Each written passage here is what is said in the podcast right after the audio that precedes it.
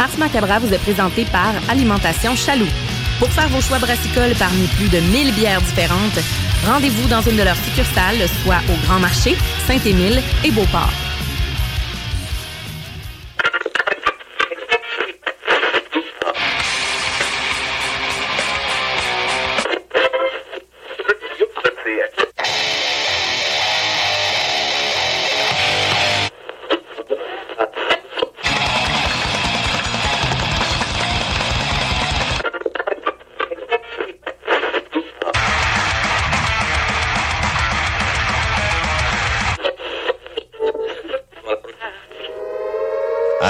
Avertissement. Ars Macabra est une émission axée sur la musique et la sous-culture métallique qui se veut totalement libre, sans filtre ni censure.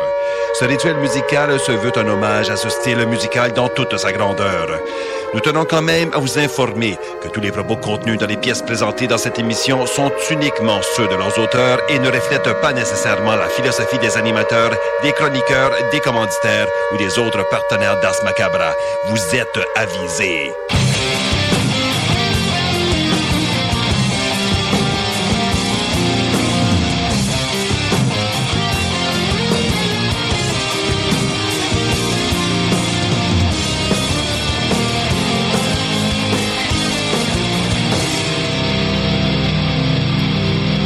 Salut les métalleux et bienvenue à l'épisode 327 d'Ars Macabra. Vous êtes avec Tonton Matraque encore une fois et comme à l'habitude, je suis accompagné de Sarah. Salut Sarah. Bien le bonsoir.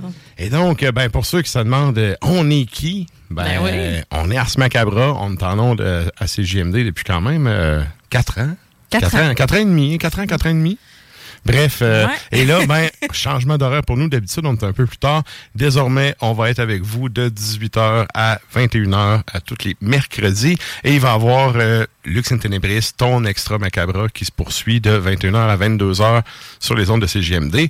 Donc, euh, c'est quoi Ars Macabra? C'est un show de métal. Oui, pour celles et ceux qui l'avaient, qui, qui l'aviez peut-être pas remarqué, on est passé de Snoop Dogg à Mon sais, directement sa programmation. Le boss dit Oh, Oui. c'est vrai, j'ai dit, j'avais prévu un beau petit bloc hip-hop. Je suis désolée, oui, j'ai coupé ça court. Mais quand même, euh, oui, c'est ça, on est une émission euh, métal, surtout, surtout underground. On encourage la scène locale. Exact. Et donc, euh, c'est sûr que si vous êtes dans votre voiture, euh, ça, on va brasser la cabane bien comme il faut, mais quand même, on a tout le temps des petits sujets d'actualité. On donne nos deux scènes, nos avis, Exact. on discute. Mhm. Puis là, ben, euh, en fait, de la façon dont ça marche, le show, il est monté la moitié talk, la moitié euh, musique. Donc, euh, pour ce qui est la- de ce soir, euh, ben, premièrement, avant d'aller plus loin, merci aux gens qui écoutent à CGMD 96.9 dans la région de Lévis puis de Oui. Québec. Salutations également à ceux qui écoutent depuis euh, dans le Grand Nord ainsi qu'à CBL dans la grande région de Montréal. Vous êtes salués, chapeau bien bas. Yes. Et- Merci aussi à- aux auditeurs qui qui nous écoutaient à 20 heures Oui. auparavant et qui ont décidé de nous écouter. Je salue Steph Masson d'ailleurs, qui, qui prend le temps de m'écrire, Salut Sarah, ça va bien? Elle m'a même pas attendu ma réponse, tu sais, pour faire C'est ce soir-là que vous changez d'horaire. oui, madame. Yes. 18 heures, c'est nous autres. ça. Yes. Donc, euh, ben, merci à vous qui euh, suivez, puis ben, à ceux qui nous entendent là pour la première fois. Ben oui. En espérant que vous nous suivriez, euh, que vous allez nous suivre à l'avenir. On aimerait bien ça. Yes. Et là, ben, en parlant justement de contenu du show de ce soir, euh, bon, le contenu musical, on a, bon, un peu de tout, là. Euh, on a un bloc vétéran pour starter Ouais. le show. Parce que je me suis dit, bon, premier show à 6 heures, on va se donner une chance. On va y aller avec des classiques un peu. Même si, euh, il y a un des bands qui, dont le chanteur faisait partie du top des pires chanteurs selon Sony la dernière fois. C'est bien vrai. Mais je ne suis pas d'accord. Et Non, comme c'est pas Sony ça. qui fait le pacing, j'ai mis quand même ce band-là parce que c'est un band qui est très très connu. T'as que- mis tes balls to the wall. Oh! oh! Ah, c'est my God. tellement ça. C'est tellement ça. Euh, fait que c'est ça. Fait que pour ceux qui ont catché la joke, vous allez entendre du accept tantôt. Et euh, ben c'est ça, bloc vétéran, on a évidemment le bloc de la toune longue parce que dans le show, euh, on- oui, on est à radio, mais euh, moi, les versions euh, radio edit, là, c'est non. C'est non. Ça, ça marche pas. À la base, j'étais un musicien dans la vie, puis euh, j'ai toujours trouvé ça stupide. Je comprends là, que la business avait besoin de vendre des albums dans le temps. On n'est plus là pas en tout. Là. On est vraiment plus là. Et euh, je trouve en fait, comment, comment je pourrais dire ça? Quand tu vas passer une version radio, tu viens couper un peu l'œuvre l'œuvre originale de l'artiste. Ouais, tu manques l'essence. C'est ça. tu coupes l'essence principale. Exact. Fait que nous, on passe toujours les tunes euh, complètes. Et bien, évidemment, dans le métal, ça existe, des chansons longues. Euh, Il y en a, tu sais. Dans tous les styles. La, plus longue à date qu'on a passée, c'est un 20 minutes, mais tu sais, il y a un album de, de Stoner qui fait une heure, là, avec juste Ouais, une ouais. Ouais, ouais. Fait que, évidemment, on va pas passer une tune de une heure. Non. Euh, Il y a des limites, là, mais quand on- même. c'est ça, c'est ça. Mais On on a. suggérait de l'écouter hors d'onde. Yes, yes. Mais on a quand même le bloc de la tune longue qui est à toutes les semaines dans la dernière heure du show. Mhm. Et sinon, ben, pour ce qui est des euh, collabos, parce que évidemment, on a des collaborateurs. Donc, euh, cette semaine, ceux qui sont abonnés au compte Instagram du show, vous aurez vu passer les choix de bière de Sarah pour la chronique bière, Mhm. qui va être euh, un petit peu plus tard tantôt, dans la première heure. Et Mhm. on va avoir euh, avec nous Valérie pour la chronique Extremo, qui va nous parler de ses lectures du dernier mois, une de ses lectures du moins. Oui, euh, oui, parce qu'elle s'en contente pas d'une. Exact. Ben, en fait, faut dire aussi, elle travaille aussi dans le milieu de l'édition puis tout. Fait que nécessairement, tu sais, il t'en passe beaucoup dans les mains, t'en lis beaucoup. Oui. Puis c'est quand même une fille très. euh, une femme très éduquée qui, justement, ben, elle a suivi son, son, son cours en histoire avec toi d'ailleurs, Yes. c'est ça? Ouais. Son diplôme, et etc. Alors. euh, Fait que ouais. c'est ça, chronique extrêmement avec euh, Valérie un peu plus tard. Et en dernière heure du show, c'est le retour. Ben, le retour. Oui, c'est le retour. Ouais, le théâtre est fini. L'enfant terrible du lac. L'enfant terrible. Puis ouais. Le yaya Oui. national d'Ars Macabra. Écoute, il y a tellement le boomer bédard, Yaya bédard. Hey. métalleux. Bref, PY va être avec nous autres en fin de show avec euh, une de ses euh, chroniques d'éphémérides. Puis là, s'il Euh. nous écoute, il doit rire. Ben, il voit son rire de gobelin. Ben, c'est sûr.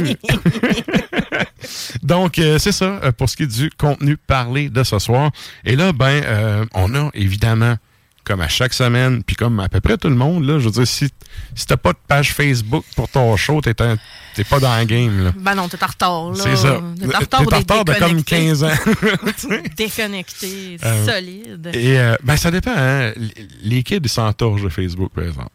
Sont, eux autres sont Ouais, d'autres mais choses. tu sais, si tu veux quand même euh, stimuler les interactions et tout ça, tu sais, nous, on vise pas l'instantanéité. Fait qu'Instagram, on, on s'en sert évidemment pour avoir un, auditoire euh, différent. Puis, euh, on, on- on publie rarement le même contenu, en fait. Là. Exact. C'est parce qu'il y a du monde qui ont plus un ou plus l'autre. Ouais. C'est pas tout le monde qui a les deux. Exactement. Ouais. Mais quand même, ben, si ça vous intéresse de nous suivre, Mhm. Ars Macabra sur Facebook, même affaire Ars Macabra Radio, je pense, sur, Exact, euh, sur Macabra Instagram. Mais sinon, mais on vous pose une question à chaque semaine. Et donc aujourd'hui, c'est quelle est la sortie ou l'apparition qui vous a le plus allumé cet été? Ça peut être un album, ça peut être un concert, une rencontre intéressante que vous avez faite dans le milieu métal, euh, etc. Donc, euh, on veut savoir cet été ce qui s'est passé. Parce que là, tu sais, on... c'est la rentrée radio pour plusieurs. Nous, euh, non, ça fait... On prend pas de break, Ouais. hein, nous autres, on n'a pas Comme j'ai dit au boss tantôt, nous autres, on est sur le gros dé depuis un bout. Ouais, c'est ça. Ouais, c'est le, cruise control. Ouais, Mais c'est ça. Et donc, euh, je trouve intéressant de vous poser cette question-là, puisqu'il y en a qui reviennent de vacances ou il y en a qui sont, bon, qui sont encore en vacances, mais qui, justement, profitent de ce temps-là pour sortir de la ville, de leur zone de confort, profitent pour Mhm. aller voir des spectacles, pour écouter toutes sortes d'affaires. Puis l'automne s'en vient.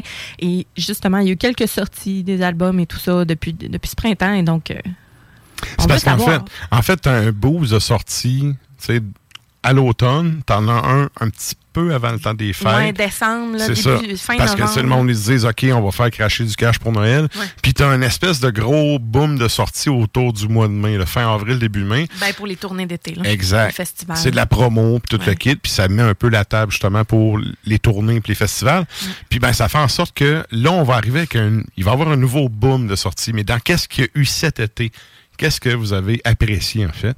Et euh, moi je vais te faire une réponse super poche. Je là. vais réfléchir, Mais- sérieux. Je... Moi j'ai presque pas écouté de musique de l'été.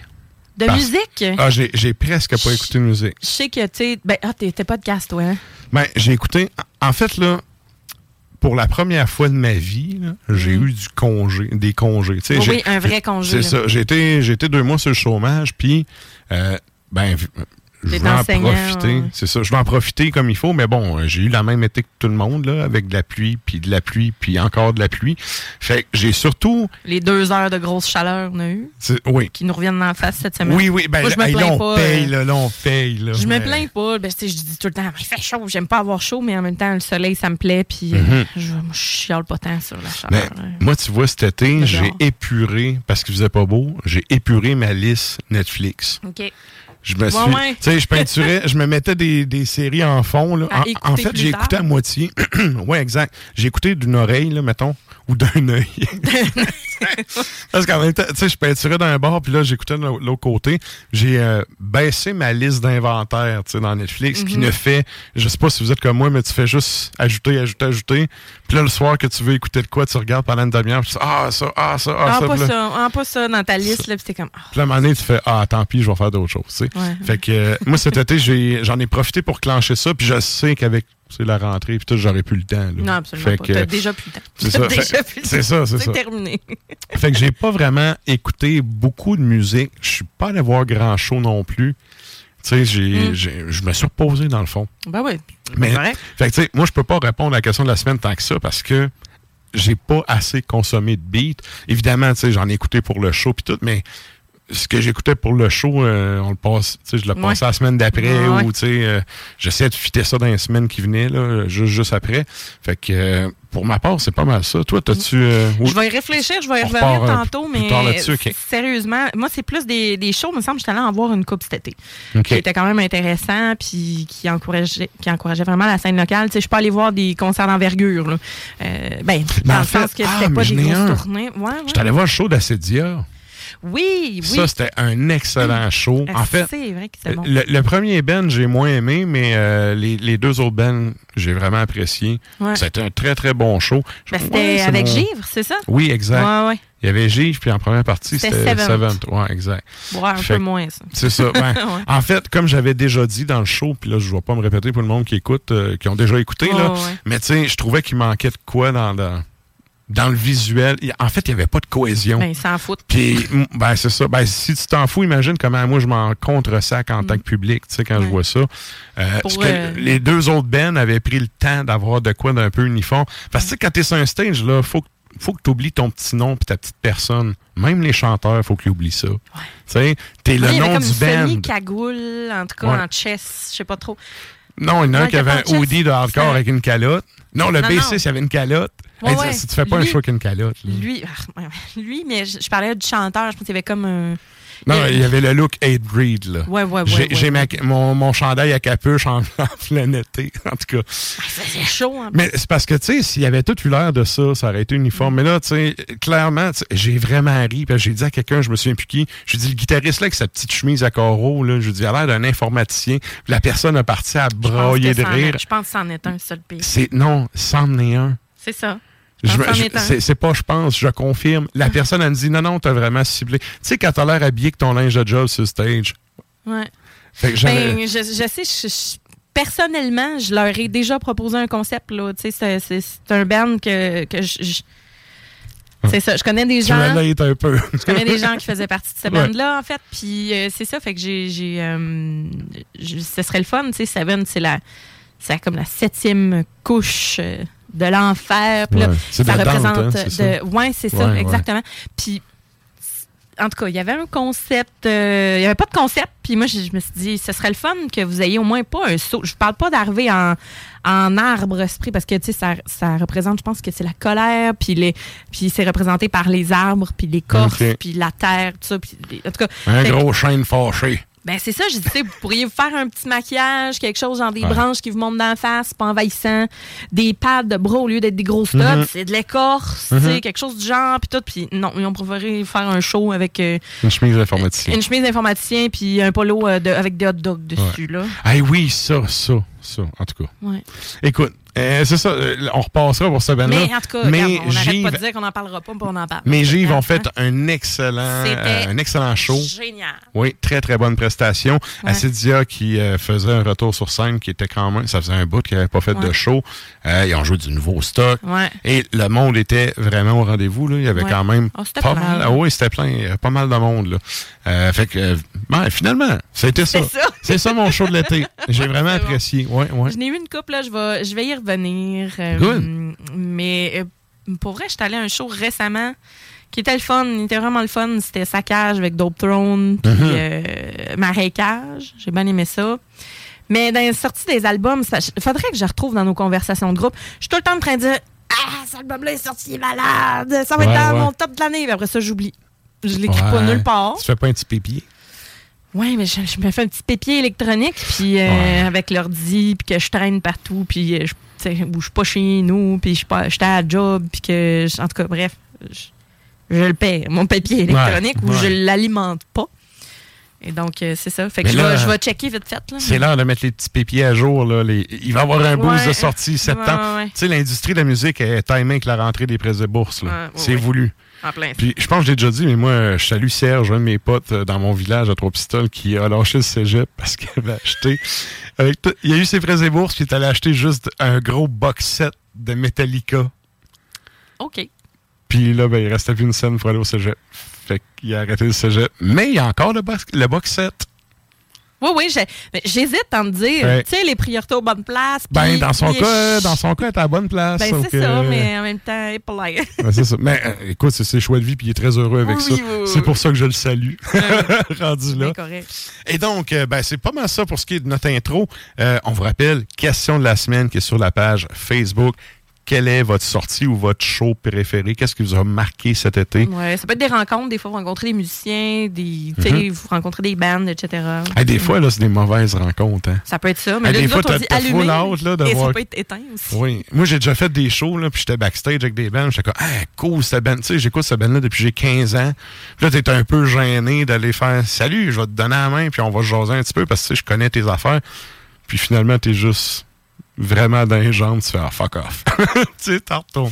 Ouais, ou tu t'es déçu, là, quand on dit tout le temps euh, never meet your idol, quelque chose de même, là. Ouais. Euh, en tout cas. euh, Mais tu vois, il y en a des super cool. Tout le monde m'avait dit que le chanteur de Taki était un, un fiefé de trou, trou de pète, OK? mm. Puis honnêtement, je l'ai rencontré trois fois. J'ai j'ai déjà été chauffeur sur un show avec lui. J'ai déjà joué avec eux autres avec un band. Ouais, C'est ouais. un des gars les plus cool que j'ai rencontré. Mm. Aucun, aucun ego mal placé. Non, le gars, il est là, il fait ses affaires. Puis quand il est pas sur le stage, il est pas le personnage. Il est, il est comme toi puis moi, tu sais. En fait, ceux qui, c'est ça, quand tu fais des mauvaises rencontres, c'est ceux qui, leur ego de stage, ils restent avec eux autres 24 heures sur 24. tu sais, il y a- il y, a un temps pour tout dans la vie. Ouais. Fait que, tu sais, oui, puis j'avais un peu ce. ce Ce feeling-là. ouais, le monde me disait, ah, tu vas c'est un trou de cul, tu vas vraiment être déçu, puis tout. Puis je me disais, ah, au pire, je l'enverrai chier. Puis tu vois, finalement, il était vraiment cool. Fait que je regrette pas d'avoir fait cette rencontre-là. Ouais, c'est ça. Puis les shots d'après, ironiquement, ils se rappelaient de moi. J'étais comme, ah, OK. C'est cool, ça veut dire qu'on a eu une bonne discussion. Parce que quand t'as pas une bonne discussion, c'est le genre de monde que t'essayes d'oublier. tu sais, Ouais. vite, vite. Ouais, ouais, ouais. Fait que, tout ça pour dire que faites un tour sur la page Facebook d'Ars Macabra, répondre à la question de la Mettez semaine. un like, répondez, partagez. On va être bien content de ça. Et nous autres, on s'en va au bloc publicitaire et on vous revient avec du beat. Depuis trois générations. Salut les métalleux. Vous écoutez Ars Macabra tous les mercredis soirs à 16 JMD, mais vous en prendriez plus? Écoutez Le Souterrain, un rituel métallique que Matraque anime en compagnie d'une équipe de chroniqueurs tout aussi crinqués. Puis parce que c'est un podcast, mais disons que Matraque se laisse aller avec un peu plus de loose dans l'éditorial. Sinon, je sais qu'il y a un certain temps que Blackguard là, qui collait comme, euh, comme un taux au cul d'un vieux en CHSLD. Dès qu'il y avait une annonce de spectacle, t'avais Blackguard qui était là, puis c'était pas une affaire comme Mortis, Profondis Mortis, une affaire du genre avant. Ouais, c'est ça. Puis tu sais, ils ont changé de nom pour faire du cash, tout, ils ont pogné un gros label, puis là, ben, tu sais, ils ont écœuré tout le monde de leur présence parce qu'ils étaient partout. Je sais que Lost Battalion, il y a, euh, voyons, comment ça s'appelle, le groupe suédois euh, Sabaton, je pense qu'ils ont fait une tune aussi là-dessus. Je sais pas, je déteste Sabaton. Écoute, euh, je faisais que rappeler les faits. mais euh, mais, mais c'est ça. Le Souterrain, c'est LE podcast officiel d'Ars Macabra. Viens faire un tour sur nos pages Facebook et Instagram ou passe directement par notre blog au arsmediaqc.com pour y télécharger les nouveaux épisodes.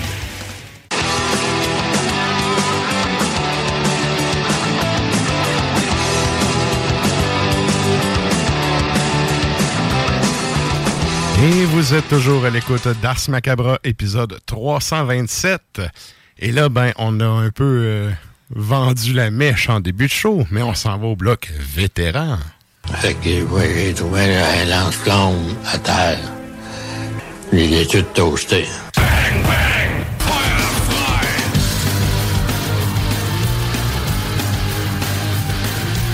Et donc, pour ce bloc vétéran, là, on va y aller avec un petit bloc d'une toune euh, pour cette fois-ci. Mais, euh, ben, c'est ça. Les On fans, l'a dit, là, mais- les, les fans allemands de, de heavy metal, j'allais dire rock, mais tu sais, heavy metal 80 vont être servis. Qu'est-ce qu'on s'en va entendre, ça? On s'en va pas entendre Balls to the Wall. Non. Mais on s'en va avec Accept en 1986. On va entendre Russian Roulette qui figure également sur l'album Russian Roulette.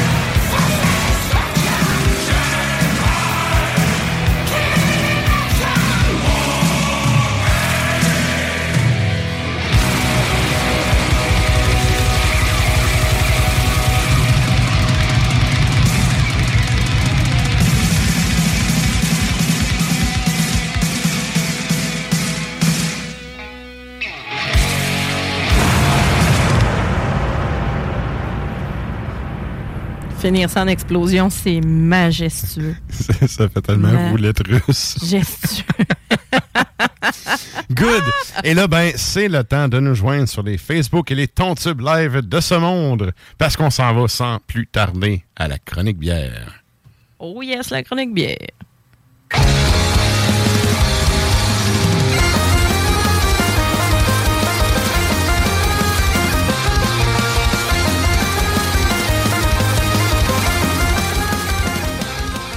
Et là, ben, pour cette semaine, on est dans des produits un peu euh, à l'œil similaires, mais qui sont pas si similaires, de ce que j'ai bien compris. Non, c'est ça, pas vraiment. On a, euh, ben, c'est la même micro, en fait. Ben, c'est brasserie, OK? Euh, parce qu'il y en a qui s'appellent plus une microbrasserie, puis d'autres qui utilisent vraiment le terme brasserie. Euh, fait qu'on est au Sacrifice Beer Club. Ça nous vient de Saint-Georges-de-Beauce. Euh, à ce qui paraît, ils ont eu une absence du réseau brassicole pendant un petit moment. Moi, J'ai l'impression que c'était peut-être plus l'hiver. C'est un pub à Saint-Georges. Fait que, OK. tu sais, dans le fond, peut-être qu'ils brassent l'été, ils ouvrent, puis ils en puis après ça, ça crée une patience jusqu'au printemps.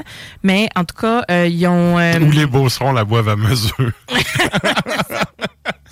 Je pense que mon Mais- option est plus probable. Ouais, c'est ça, mais tu sais, honnêtement, à août puis euh, octobre peut-être 2022 était comme dans leur dernière publication. J'essayais de Ok, savoir davantage, puis j'avais de la misère.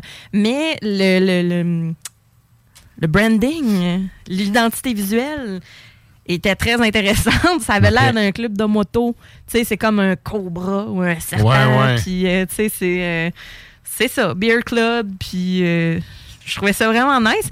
Puis, je me suis fait, ben, je me suis fait avoir par le marketing. Sauf ça, tu veux que- pas que ça soit 1%. Là. Ça prend beaucoup de pourcents. Ouais, c'est pas si pire. C'est pas Oui? si pire. OK. C'est pas si pire, mais on n'est pas dans le gros stock euh, ben ben, mais ce qu'il y avait chez Chaloux, il n'y avait pas de stout euh, puis euh, de trucs du genre. J'aurais Mhm. aimé ça, mais j'ai essayé d'amener une palette différente pour euh, justement qu'on puisse euh, qu'on puisse observer le tout, euh, goûter le tout comme il se doit. Et donc, ben on va y aller. On va ça avec ton premier choix? Ouais.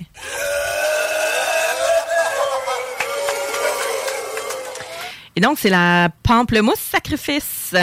Et donc, euh, c'est, ça le dit, là. C'est une sure au pamplemousse rose. Écoute, euh, ça sent ce qui est écrit sur la canisse. Ouais.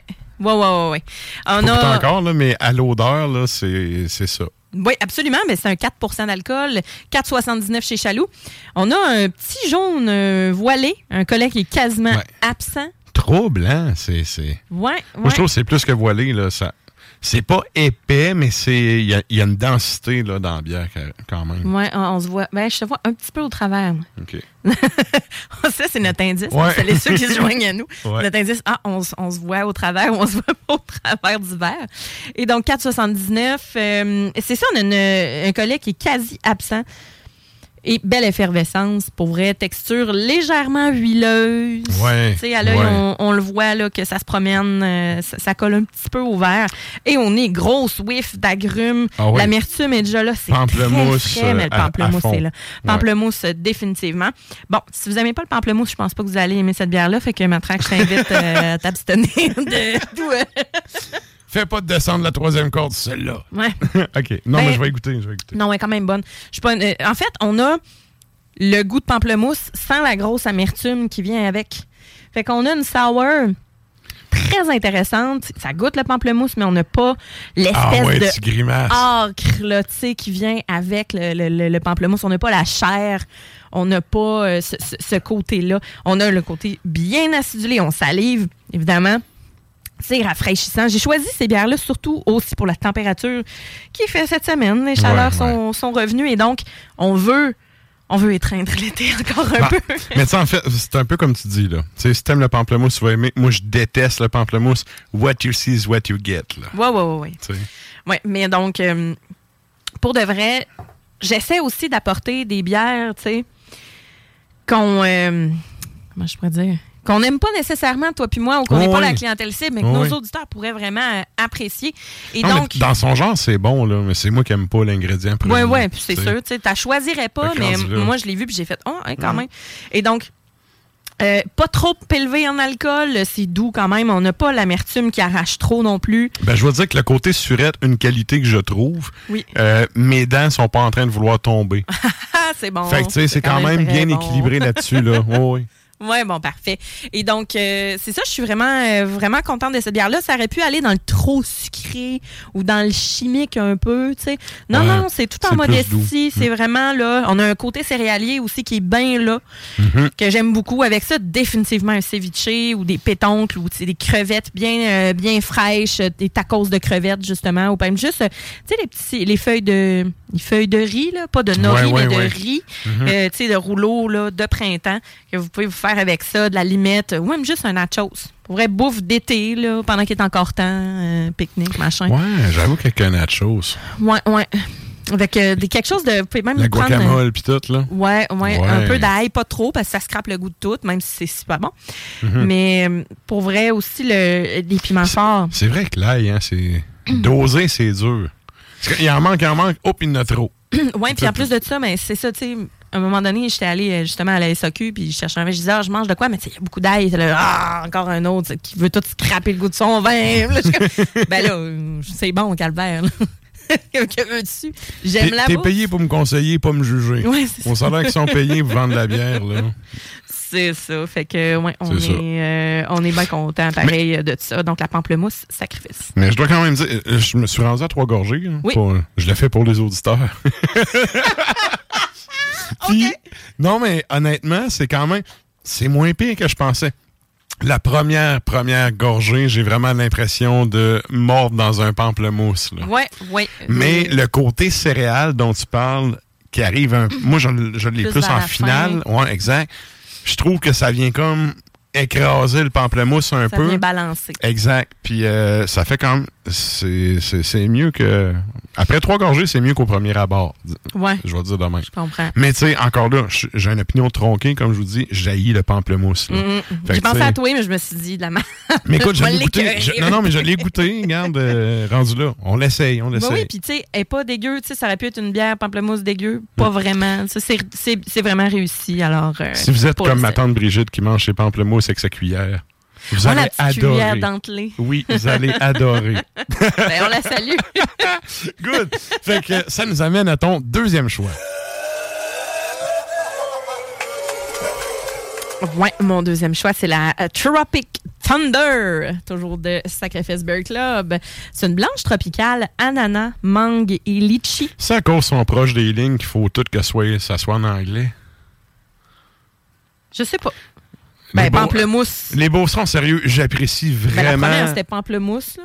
non, mais euh, Pamplemousse, sont, sont- les, les affaires beaucerons, il y a tout le temps des affaires d'anglicisme là-dedans. puis tout. J'adore le côté entrepreneur des beaucerons, mais Ouais, ce ouais, côté, euh, ce côté-là, il me gosse.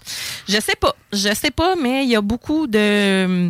Il y a beaucoup de noms de villes également qui tendent vers l'anglophone aussi. Là. Ben, les townships, Mais- là. Ouais, Ça, ça, exactement. euh, Mais non, je sais pas. Faudrait, faudrait le demander.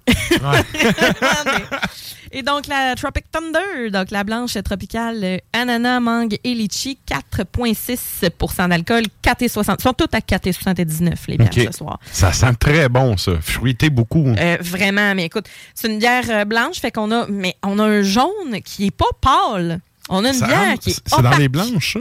Oui, C'est une bière qui est opaque, un petit col de mousse relax qui s'estompe, ben, qui part rapidement. Au nez, c'est une pointe acidulée, on a les fruits, les beaux fruits jaunes, mais là en bouche, hein, on goûte le blé. Mais plus tard, c'est épicé, mais on n'a pas la levure belge. Fait qu'on a comme une bière qui est fraîche, le litchi qui vient parfumer la bière.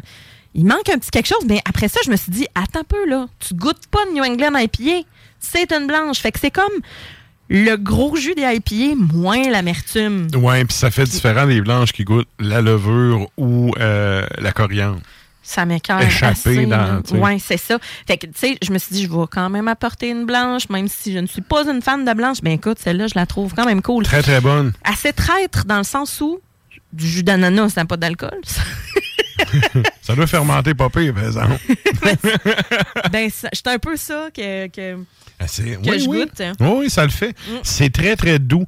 Euh, il pourrait peut-être avoir un petit peu plus de kick, mais en même temps, pour une blanche, Ben, c'est un peu dans le style. c'est ça le kick, justement, qui manquerait. C'est l'amertume qu'on est habitué de goûter Ouais. avec cette bière-là. Ouais, ouais. Avec ces fruits-là, on est habitué d'avoir du haze, on est habitué d'avoir le houblonnage franc. Parce que là, non, non, bière de blé, on n'oublie pas, les amis. On a la vie de bière qui est là. On ne cherche pas la grosse amertume, tu sais. Mais on a quand même un petit quelque chose. Pour- Pour une blanche, euh, on peut le dire, ça a, de la ça a de la personnalité. Là, Oui, mettez-vous ça dans la tête quand vous y goûtez. Ouais, Ce n'est pas une New England Non, IPA. ça. Et donc là, vous allez faire Ah, OK. Parce que là, tu sais, en se disant, si c'est une New England IPA, ben là, ou que tu t'identifies vraiment ta dégustation aux fruits, oublie ça, là. Tu vas trouver qu'il manque quelque chose. Ouais, puis je suis pas un grand fan de blanche non plus. Puis oui, euh, ça mériterait un petit son, euh, s'il vous plaît. Ouais, ouais, ça le mérite, ça le mérite. Ouais. Moi, euh, ben, ben heureuse de cette, euh, ben, de cette découverte-là, en fait, parce que j'essaie toujours d'avoir des bières blanches qui sont le fun, tu sais, qui, vont. parce que la blanche de base, là, on, on l'a tout goûté. Je Là. C'est ça. Ben, c'est- effectivement, c'est ben, c'est un bon, euh, une bonne cible parce que ça fait différent. Ouais. Puis justement, ça se je trouve que ça se démarque des autres, euh, des autres blanches. Voilà. Fait qu'avec ça, bon, une bonne tartine. là. Fromage de chèvre, définitivement. Là, ça, c'est Mhm. c'est vraiment nice. Mais tu sais, du prosciutto dessus, euh, etc. J'ai- Je l'ai dit la même Ah, affaire la semaine passée, mais c'est une bière qui, justement, va aller chercher la bière blanche, va aller chercher un beau, euh, vraiment le côté blé qu'on aime, euh, qui va, qui va donner un petit peu plus de caractère. Puis le, le fruit là, qui vient par-dessus, c'est vraiment nice. Le fruit, les fruits jaunes, avec le fromage de chèvre, tu sais, que ce soit la pêche, que ce soit l'abricot, que ce, c'est tellement bon. Alors, n'hésitez pas à euh, pour écœurer euh, David euh, à prendre des craquelins. Avec des craquelins. on salue David et ses craquelins. Mais pas obligé des craquelins, mais tu sais, le fromage, j'essaie de souvent nommer un fromage, mais le fromage de chèvre, euh, définitivement. Quelque chose avec qui est bien poivré aussi, ça pourrait être très bon. Un Ouais. boursin, Ben, justement. c'est ça, je suis en train de penser parce Ouais. que tu disais, tu sais, tartine, j'étais comme du boursin, ça pourrait fitter. Absolument, Ouais, le boursin poivre noir concassé, là, Mhm. avec du miel, ça, vous allez capoter bien raide. Alors, euh, Good. voilà. Et ça, ça nous amène à ton troisième choix.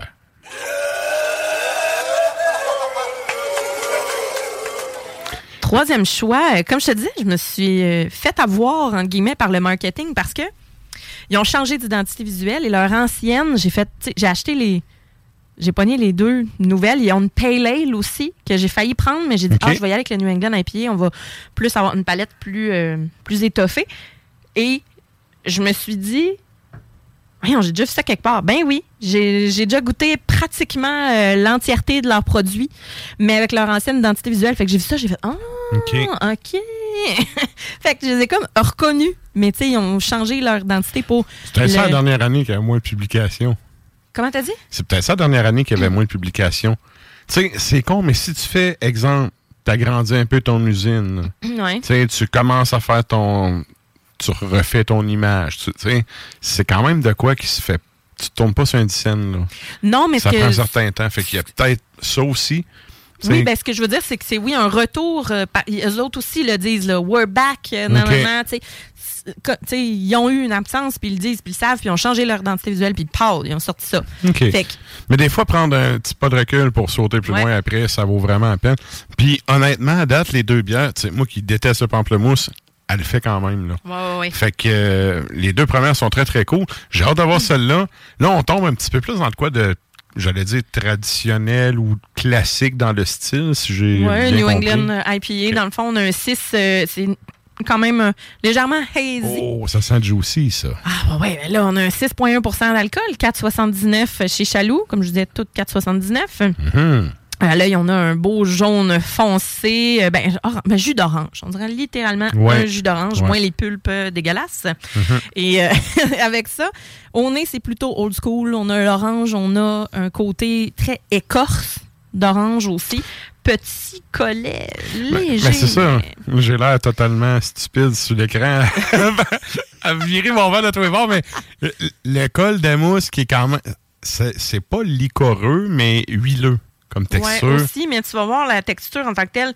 On a des petites bulles. On n'a pas la texture qu'on est habitué d'avoir avec la New England IPA normalement. Mais Euh, c'est-tu New England IPA ou IPA? Ben, je vois juste IPA, ça canne. Euh, ben, en dessous, c'est écrit New England. OK, Ouais, OK, c'est vraiment, bon, vraiment New England IPA. Mais euh, parce qu'ils ont aussi une Pale Ale. Mhm. Euh, auparavant, ils ont déjà eu une Cold IPA. Euh, fait que c'est vraiment. euh, Oh, elle est bonne. Elle est Oui. douce, mais c'est bon. ben, c'est ça, je vais te mettre ton petit son. Ouais. Ouais, ouais. On a la bonne orange sucrée. Mhm. On a l'écorce. On a l'amertume. Plutôt old school, comme je disais. On a quelque chose qui est assez. euh, euh, qui va pas être dans le green. C'est pas, tout. résineux, mais Mm. on- n'est pas là, mais ça C'est pourrait. pas loin. C'est ça, pas ça loin. pourrait être ça. On n'a pas, c'est parce qu'on n'a pas l'espèce de, de haze, le houblon, euh, houblon à froid. Euh, on n'a pas le double, tu sais, DH puis toutes ces affaires-là. Mhm. Euh, modérément douce, mettons. Mhm. Et on a un côté pêche, un côté mangue juteuse, très, très, très juteuse. Une finale vraiment gorgée de sucre et de fruits. Je trouve, cependant, qu'elle est complète. OK. C'est- euh, Qu'est-ce que tu aurais rajouté, en fait, dessus? Plus de haze. OK. Tu sais, euh, Ouais, un ouais. côté, mais c'est parce que c'est très juicy, mais en même temps, c'est correct, là, c'est comme ça. Sauf que moi, les New England IPA, maintenant, j'ai des attentes très élevées. Et donc, j'ai l'impression qu'elle est trop douce. Sais-tu quoi? Moi, j'ai enlevé la New England IPA de Boréal de mes standards parce que les autres la cotent pas. Ouais, je comprends. Puis là, je je compare les les, autres d'Emporium, entre mettons, elles. ou de Alpha, là, Exact. sont difficiles à côté. Fait que, tu sais, j'ai- je compare les autres avec ça parce que c'est comme. Il y en a un qui est trop fort pour la ligue, là. Ouais. Fait que si t'enlèves celui-là, tu sais, le reste, le ratio est assez similaire en termes de qualité Ouais. puis tout. Euh, j'aime bien, j'aime bien. Puis euh, salutations à Eric Poirier qui dit J'ai goûté au, euh, au Shred Fest, j'ai bien aimé la IPA. Oui, ben en fait, justement, euh, ce sont des bières. euh, ils, ils étaient là au Shred Fest, j'en avais parlé dans les shows de la semaine, euh, Mhm. justement. Puis ils ont vraiment euh, sorti du stock là, pour, euh, pour être avec les autres. Puis l'année d'avant aussi, il y en avait une bière au Shred Fest. Fait que pour vrai, c'est. euh, ils ont une coupe de. Il y a une coupe de. C'est mon prochain point. Euh, Alex, euh, pas Alex, mais c'est sa blonde Alex. Eric, tu viendras faire la chronique avec moi un. Mais donc, euh, c'est ça, c'est. euh, c'est vraiment super intéressant qui s'implique aussi dans la scène métal. Fait Ouais, que Fest ouais. était là. Euh, le côté un peu badass, en fait, de, de, de l'identité visuelle. Fait que vous voyez, le- pour celles et ceux qui sont, disons, euh, en ligne, celle-là, c'est l'ancienne identité visuelle. C'est une, une vieille bière, Ouais, dans ouais. le fond. Puis les la- deux autres, c'est les nouvelles. Il y en a une autre, c'est une pale ale. Il y en a trois nouvelles bières. Le, le prochain brassin, ça sera pas la même canisse que vous allez avoir. Non, je pense pas. OK. Je pense pas. Et donc, euh, c'est ça. Puis, je te dirais qu'avec cette bière-là, euh, difficile à dire vraiment comme, euh, comme accord. Ça s'accorde avec pas mal d'affaires, mais honnêtement, si vous avez un chocolat noir, ça irait bien. Parce que on a le côté, tu sais, avec une ganache à l'intérieur, un Ouais, gâteau blanc, ça peut aussi aller, mais tu sais, pas trop sucré non plus. Mais, euh, ouais, la bonne vieille friture, là. Fond Ok. du parmesan, ça pourrait aller. Euh, mais tu sais, les, Ah les, oui, les j'avoue, hein. Ring, c'est Ouais. tout le temps le best avec ce genre de bière-là qui a une finale un peu piney. Mhm. Euh, L'oignon, parce que ça vient justement sortir le côté vert d'une bière. Fait que Good. Ça pourrait y aller avec ça, je vous dirais. Très, très bonne bière. Mais Merci, Sarah. ça fait plaisir. Fait que vous irez chez Chaloux, c'est la brasserie Sacrifice Beer Club. On les salue. La chronique bière d'Ars Macabra vous a été présentée par Alimentation Chaloux. Trois points de vente pour vous servir. Grand Marché, Saint-Émile et Beauport. Passez voir leur belle équipe pour obtenir des conseils sur les produits disponibles en magasin, pour vous procurer les plus récents arrivages houblonnés, de la bière de soif aux élixirs de qualité supérieure des microbrasseries du terroir. Et là, ben, nous autres, on poursuit ça en musique à l'instant Oui. avec un petit bloc, euh, bloc musical avant le bloc publicitaire. Oui. Quand est-ce qu'on s'en va entendre ça? On en parlait la semaine passée. Je sais pas si c'est parce qu'on en parlait la semaine dernière que t'en as mis. En fait, Non? euh, non, mais en, tu sais, en, en checkant les tunes puis tout, ça m'est revenu un petit peu à l'idée, mais euh, je l'avais déjà choisi dans. OK. C'est ça. Elle elle était déjà rendue dans mon petit dossier. Cool. Ouais, Amènera. Yes. Donc, Amènera, band de la Belgique. L'album Mass 3, donc Mass 3, est sorti en 2005. On va entendre euh, Nemendele. Et ensuite de ça, on s'en va avec euh, les Suisses de Near Death Condition. Donc, euh, la pièce s'intitule Wisdom of Meaninglessness et c'est sorti en 2022, euh, l'album Ascent from the Mundane. Et ensuite de ça, ben, comme tu l'as dit, on s'en va en pause et on vous revient.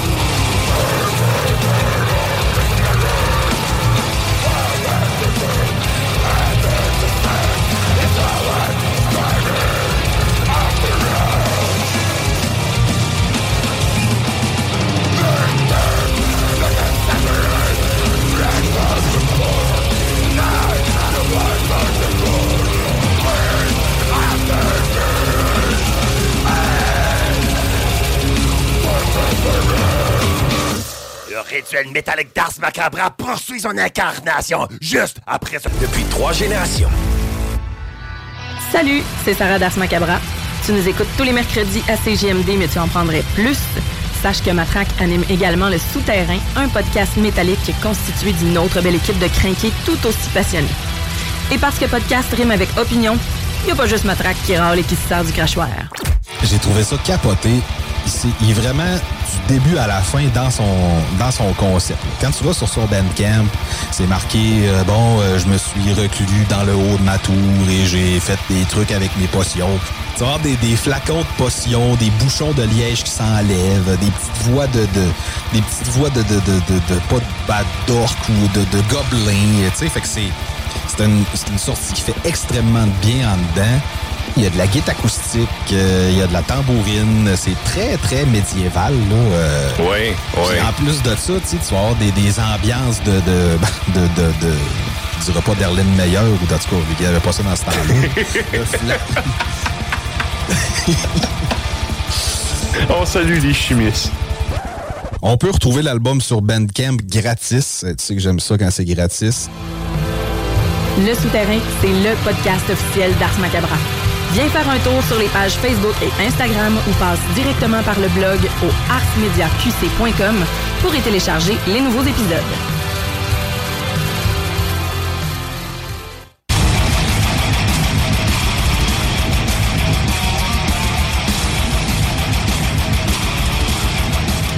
Et vous êtes toujours à l'écoute d'Ars Macabra, épisode 327. Et là, ben nous autres, on y va drala avec les shows de la semaine.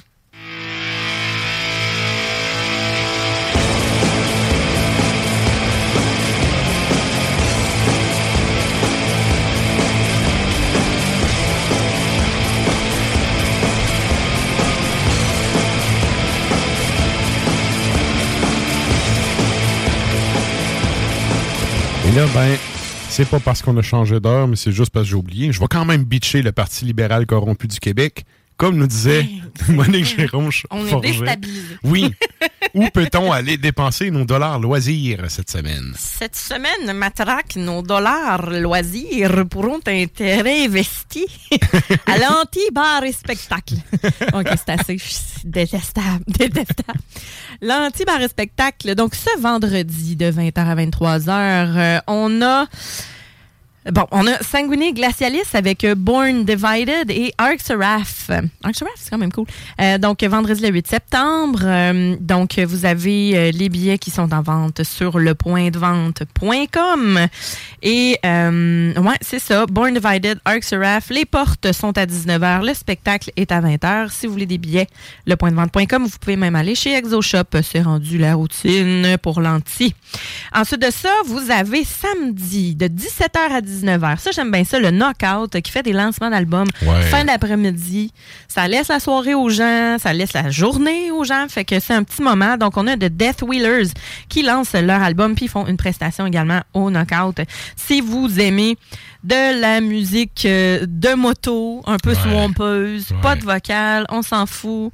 Euh, c'est vraiment un beau, Ben, il y a un beau peu. band. Il y a un côté Doomstoner, hein, cette band Oui, absolument. Ouais, ok. Ouais, vraiment. Là. Moi, écoute, lancement d'album, tu fais une prestation, là, ça prend quelqu'un qui pitch un album dans la foule. là. Ouais, ben, c'est petit, mais en tout cas. Ben, écoute. Ils feront, qu'est-ce que tu veux? Ben oui, oui. Je suis sûr qu'ils vont le faire. Ben, c'est leur, c'est leur genre. C'est leur genre. Alors, donc, euh, c'est ça, version vinyle édition spéciale pour l'événement. euh, BYOB Bring Your Own Bouchon. Euh, C'est hot. ouais, Ah, je trouve ça euh, cool qu'il y ait une sortie vinyle puis que ça soit encore.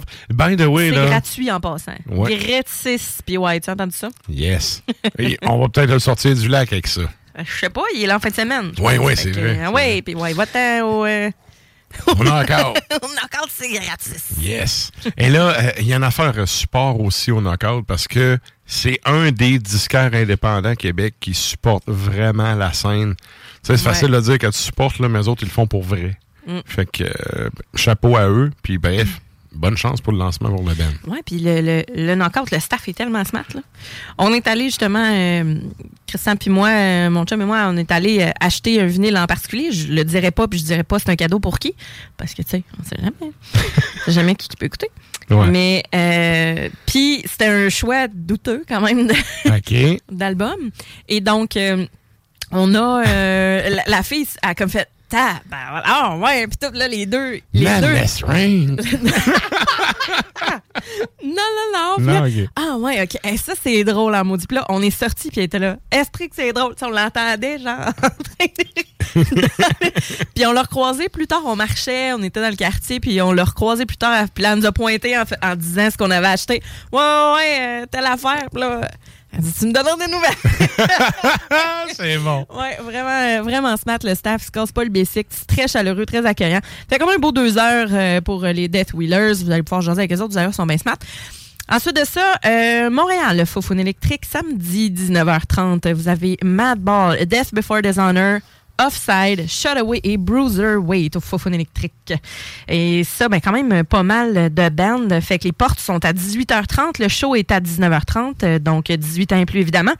Et les billets sont en vente sur E www.eemontréal.com. Donc, vous pouvez aller directement là-dessus parce que c'est Extensive Enterprise. EE. OK. Voilà. OK. Fait qu'on a ça ici. Ensuite de ça, on a à la source de la Martinière ce samedi, donc du côté de Québec, on a Dizzy Got, Dead Wolf et Rope Skills. Donc euh, heavy rock'n'roll punk rock. Là, on n'est pas dans le métal, là, mais euh, quand même c'est euh, c'est- c'est c'est justement euh, des. Ben, là, c'est un des gars de Anonymous. Ouais, hein, il me semble que tu m'en avais parlé Ouais, ouais. euh, justement. Mais euh, c'est ça reste que je- justement là, le, le, le heavy rock attire Mhm. euh, la foule métal également.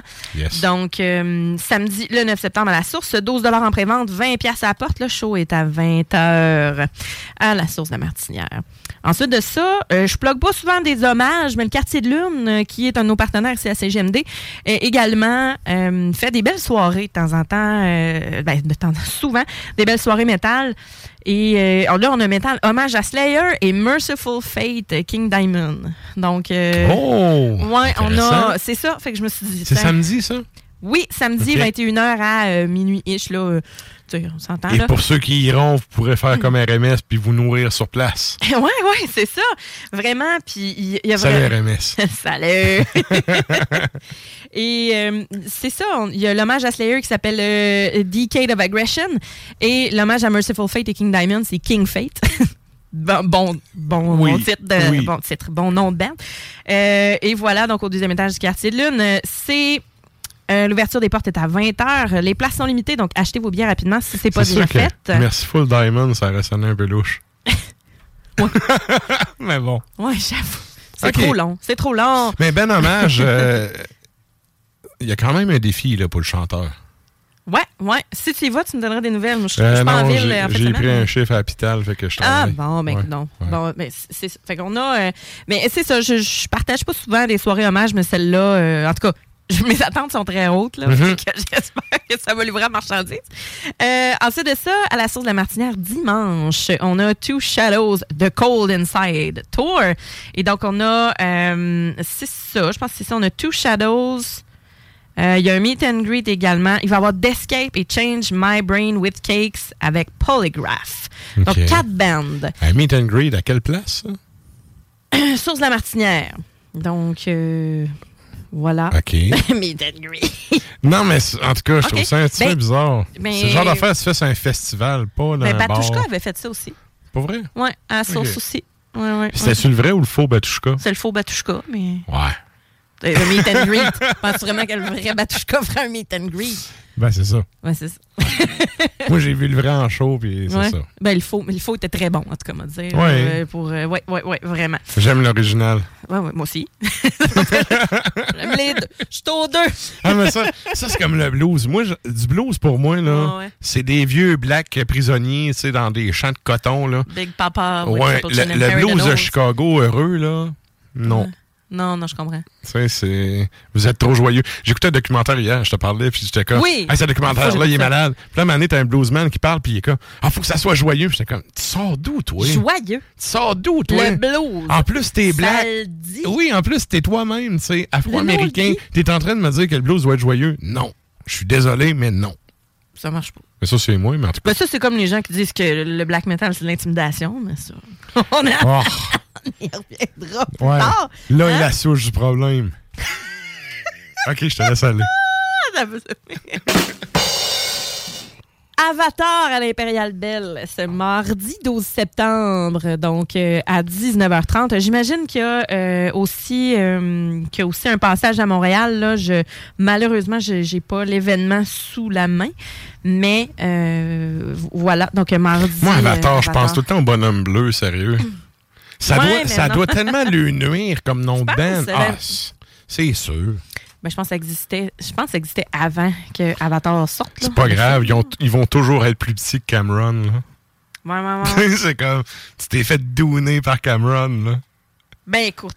En tout cas, bref. Ben, je connais des gens qui aiment bien ça, Avatar, pour vrai, puis qui, j'imagine qu'ils vont être présents. Euh, on a Orbit Culture en premier, puis The Native Hole. Euh, Howl, pardon. Et euh, fait que c'est ça, leur tournée, c'est euh, Chimp Mosh Pit Tour. Ah non, mais euh, je pensais, faut que je finisse mon affaire de blues. là. Oui. Hier, je me disais, le DSBM, c'est tellement overrated. Là. Écoutez du vieux blues. tu sais, c'est. C'est blues joyeux. Ah oui, je t'ai dit. Hey, les, regarde, j'ai quand même les cheveux aux fesses. Les cheveux m'ont dressé de sa tête, là. Mm. J'ai comme, tu fais là, toi. Péter ton plafond. Du- du bleu, ouais. Bleu joyeux, tu fais là. Ça marche pas, là. Ah, Seigneur. J'ai les cheveux drette sa tête. Mais bon, c'est ça. On continue.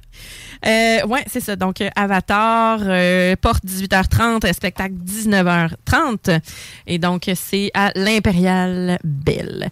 Ensuite de ça, euh, on a aussi dimanche à Québec, Théâtre Capitole. Sortez euh, vos headbands et euh, crêpez vos cheveux parce qu'on va voir euh, Steel Panther on the Prowl. Euh, ben, on va. Je serai pas là, mais on the Prowl Wor- World Tour. donc, euh, Théâtre Capitole. Quand Euh, tu parlais du petit bandana, là, ouais, ouais. je pensais à Sabaton. Ouais, là, un peu, là. L'affaire, c'est que Sabaton est sucré, tandis que ça, c'est une joke, le band, Ouais, au ouais. complet. Oh, oui, effectivement. C'est d'une évidence déconcertante. Oui. Et euh, première partie, Broken Love. Donc, j'ai- des amis qui y vont, euh, qui attendent ça depuis longtemps. Alors, euh, je leur souhaite euh, un bon succès. Bon succès à leur Théâtre Capitole. Et un petit dernier. Euh, la source La Martinière, mardi 12 septembre, donc en même temps que Avatar, on a euh, 1000 Mods. Ensuite, on a Freedom Hawk et Subson avec Thrush. Si je viens d'allumer, je, connais des gens qui y vont, puis justement, euh, j'étais là, c'est ça, c'est Swamper. OK. 1000 Mods. C'est. M-O-D-S, mais on s'entend à mod, sais, Ouais, ouais, là, ouais. vraiment. Euh, puis Thrush, euh, je sais qu'il y a des gens qui tripent bien raide là-dessus, qui sont bien contents d'aller là. Fait que ça va être bien Swamper comme soirée, puis je pense que ça va être... euh, Il y a de plus en plus de... Le Donor... S- Donor. Stoner Doom Sludge. Le Donor. J'ai décidé que j'allais continuer d'appeler ça Les du dounages, t'as assez le dounage. J'ai décidé que je continuais d'appeler ça du Donor parce que c'est moins long à dire que du Stoner Doom Sludge. Mhm. Alors, euh, ouais, c'est ça. Ça prend de plus en plus de place sur la scène. euh, Je pense que ça ben, veut dire que ça prend un ampli orange. Oui, aussi. Aussi. Aussi. Aussi. hey, ça, euh, fini est chaud, là, puis je vais te conter une anecdote. OK. C'est fini, c'est à la source de la martinière mardi prochain à 20h. OK. Alors voilà pour vos, euh, vos événements, euh, soit on peut. Euh, parenthèse, OK, c'est sûr que si vous voulez acheter un, un ampli orange, ça prend, faut que vous ayez pané un rein. Ça coûte cher. Ah, je sais. Mais Les amplis, usagers, les câbles. aussi, use, il y en a Ah, des bons. usagé, ça se vend quasiment le même prix que neuf. Oui, c'est vrai, Mais mais, c'est mo- moins cher un petit peu. Mais mon point, il n'est pas là. Mon Ouais. point est que vous pouvez acheter pour une fraction du prix un green, un blue ou un red. OK. Parce qu'à la base, le dude qui a starté ça, il a fait quatre modèles. OK. Puis ben, éventuellement, quelqu'un il a offert un paquet de fric pour acheter Orange. Il a monté à la marque. Ah, Puis ouais. les autres sont comme restés choix du président à côté. Mais c'est le même dude qui a designé ça. Oui, puis le choix du président, c'est très bon. ça, ben, ça dépend à quoi, là. Mais euh, ça dépend de bien. Ça dépend de bien. Mais tu sais, mettons un blue, un green, là, tu sais, je veux dire, à part qu'il n'y a pas la même couleur, c'est sensiblement le même gear qu'il y avait dedans, les mêmes pièces et tout. Mhm. Est-ce que ça a Ça changé pas depuis? pareil non plus. Tu sais, tu C'est- ah, ben- du orange. Non, non, c'est sûr. Sauf que, tu sais, mettons que tu es un roturier, puis t'as pas 2000 pièces à mettre sur une tête 5 watts à l'angle, mais que tu veux. mais que tu veux un son gré- avec du grévé, Ah, tu sais. ouais. Mais ça peut être une bonne alternative, ça. C'est bon. Fait que, euh, bref, parenthèse comme ça. Mais c'est sûr que si tu veux avoir la marque, ben la marque, c'est Orange. Parfait, ça. Ouais. On aime ça de même. C'était donc cette parenthèse. euh, C'était je- les shows de la semaine. Oui. Éditorial. Yes. Et là, ben, nous autres, on y va avec, euh, on y va avec un bloc musical avant d'aller jaser justement à Valérie pour la chronique Extremo. Oui. Qu'est-ce qu'on s'en va entendre? On y va avec Beheksen, euh, Finlande 2004. L'album s'intitule By the Blessing of Satan. C'est aussi le nom de la pièce. Ensuite de ça, en Russie avec Glouche. Ça se dit bien. ça se dit bien, contrairement au titre de la tune. On dirait que quelqu'un. On dirait un chat qui a ouais. pesé sur mon, mon keyboard, là, mon Vi- clavier d'ordi. Vicaire, genre? Euh. Mais Vicaire, ça se Je, pourrait je très sais bien. pas trop comment il le prononce, mais effectivement, c'est beaucoup de lettres qui en français font pas un son. Vic, ben, je pense Vicaire, on va dire ça. L'album est sorti en 2019, c'est Time Wheel. Alors, on va entendre ça et ensuite, on va rejoindre Valérie.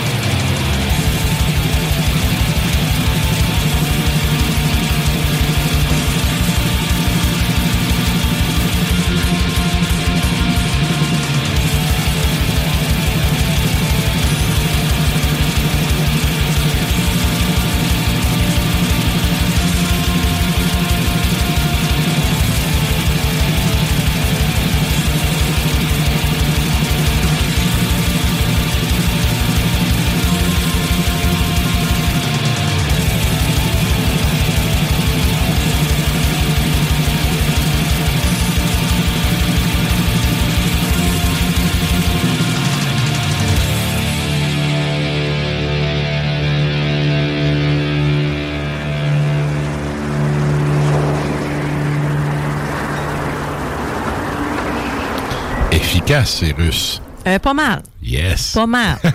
ça rentre au poste, mon dire. Yes. Et là, ben, c'est le, le temps de nous rejoindre sur les Facebook et les Tontubes live de ce monde parce qu'on s'en va à la chronique Extremo.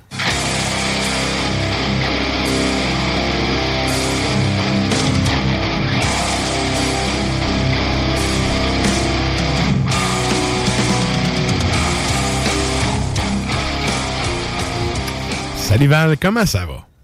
Hey, salut, ça va bien. Puis vous autres? Yes, ben oui, ça va bien. toujours. Ça va très bien. Et là, écoute, j'ai vu, euh, j'ai vu ton ouvrage. ça va très bien. Donc, pour ceux qui sont pas euh, abonnés au compte Instagram du show, euh, je pense qu'on va parler de Cliff. Là. Oui. Hmm. Oh. Et de, de quel Cliff? Le Cliff, oui. Le, le seul? Oui. Le seul. Le seul Cliff. Yes. Et l'unique. Et donc, ben, pour ceux qui n'ont pas compris encore, on parle de Cliff Burton, qui était le bassiste de Metallica. Et comme je disais à Sarah Ardon, quand il est mort, Metallica est mort avec. Mm. C'est ça. Oui, oui. Oui, oui. Mais en tout cas, On va voir. On va voir. on va voir, On good. va laisser Val en parler. Good. Fait que, euh, je te laisse aller, en fait, avec, justement, c'est un ouvrage qui, euh, j'ai un peu le feeling, ça donne son, ben, pas son point de vue, parce que bon, il est mort et décomposé, mais il, il y a peut-être un, un- un aspect peut-être euh, plus axé sur sa personne à lui. Ouais, en fait, c'est un livre euh, qui est vraiment intéressant. Moi, je m'attendais pas à ça. OK? OK, OK. OK. Moi, je m'attendais à euh, un livre euh, très classique d'une biographie de euh, il est né à tel moment, il a rencontré telle personne, à- très Mhm. factuel. Il y a une twist assez intéressante. Alors, c'est pas un livre qui est tout à c'est- C'est une troisième édition révisée, donc Ok. un livre qui était sorti pour la première fois en 2009, si je ne OK. m'abuse. Et il y a eu une deuxième édition en 2011, je pense. Et euh, après ça, il y a eu euh, celle-là qui est sortie en 2023, donc en, en avril, c'est tout, tout, tout, tout frais sorti des presses. Euh, pour, pour ceux et celles qui auraient lu les, les éditions précédentes, euh, à chaque nouvelle édition, il y a un petit chapitre qui est ajouté pour comme une mise à jour. Genre de, par exemple, c'était de, de, de 2010 à 2016 pour l'édition numéro 2, puis maintenant c'est de 2016 à 2023. OK. Donc, il y a un peu de nouveautés qui s'ajoutent. C'est des tout petits chapitres quand même. Mhm. Et euh, alors, c'est une biographie, mais c'est pas seulement une biographie dans le sens où c'est pas euh, un livre qui relate euh, factuellement qu'est-ce que Cliff a fait à chaque journée de sa vie. Mhm. OK. Alors, c'est basé sur des entrevues, bien entendu.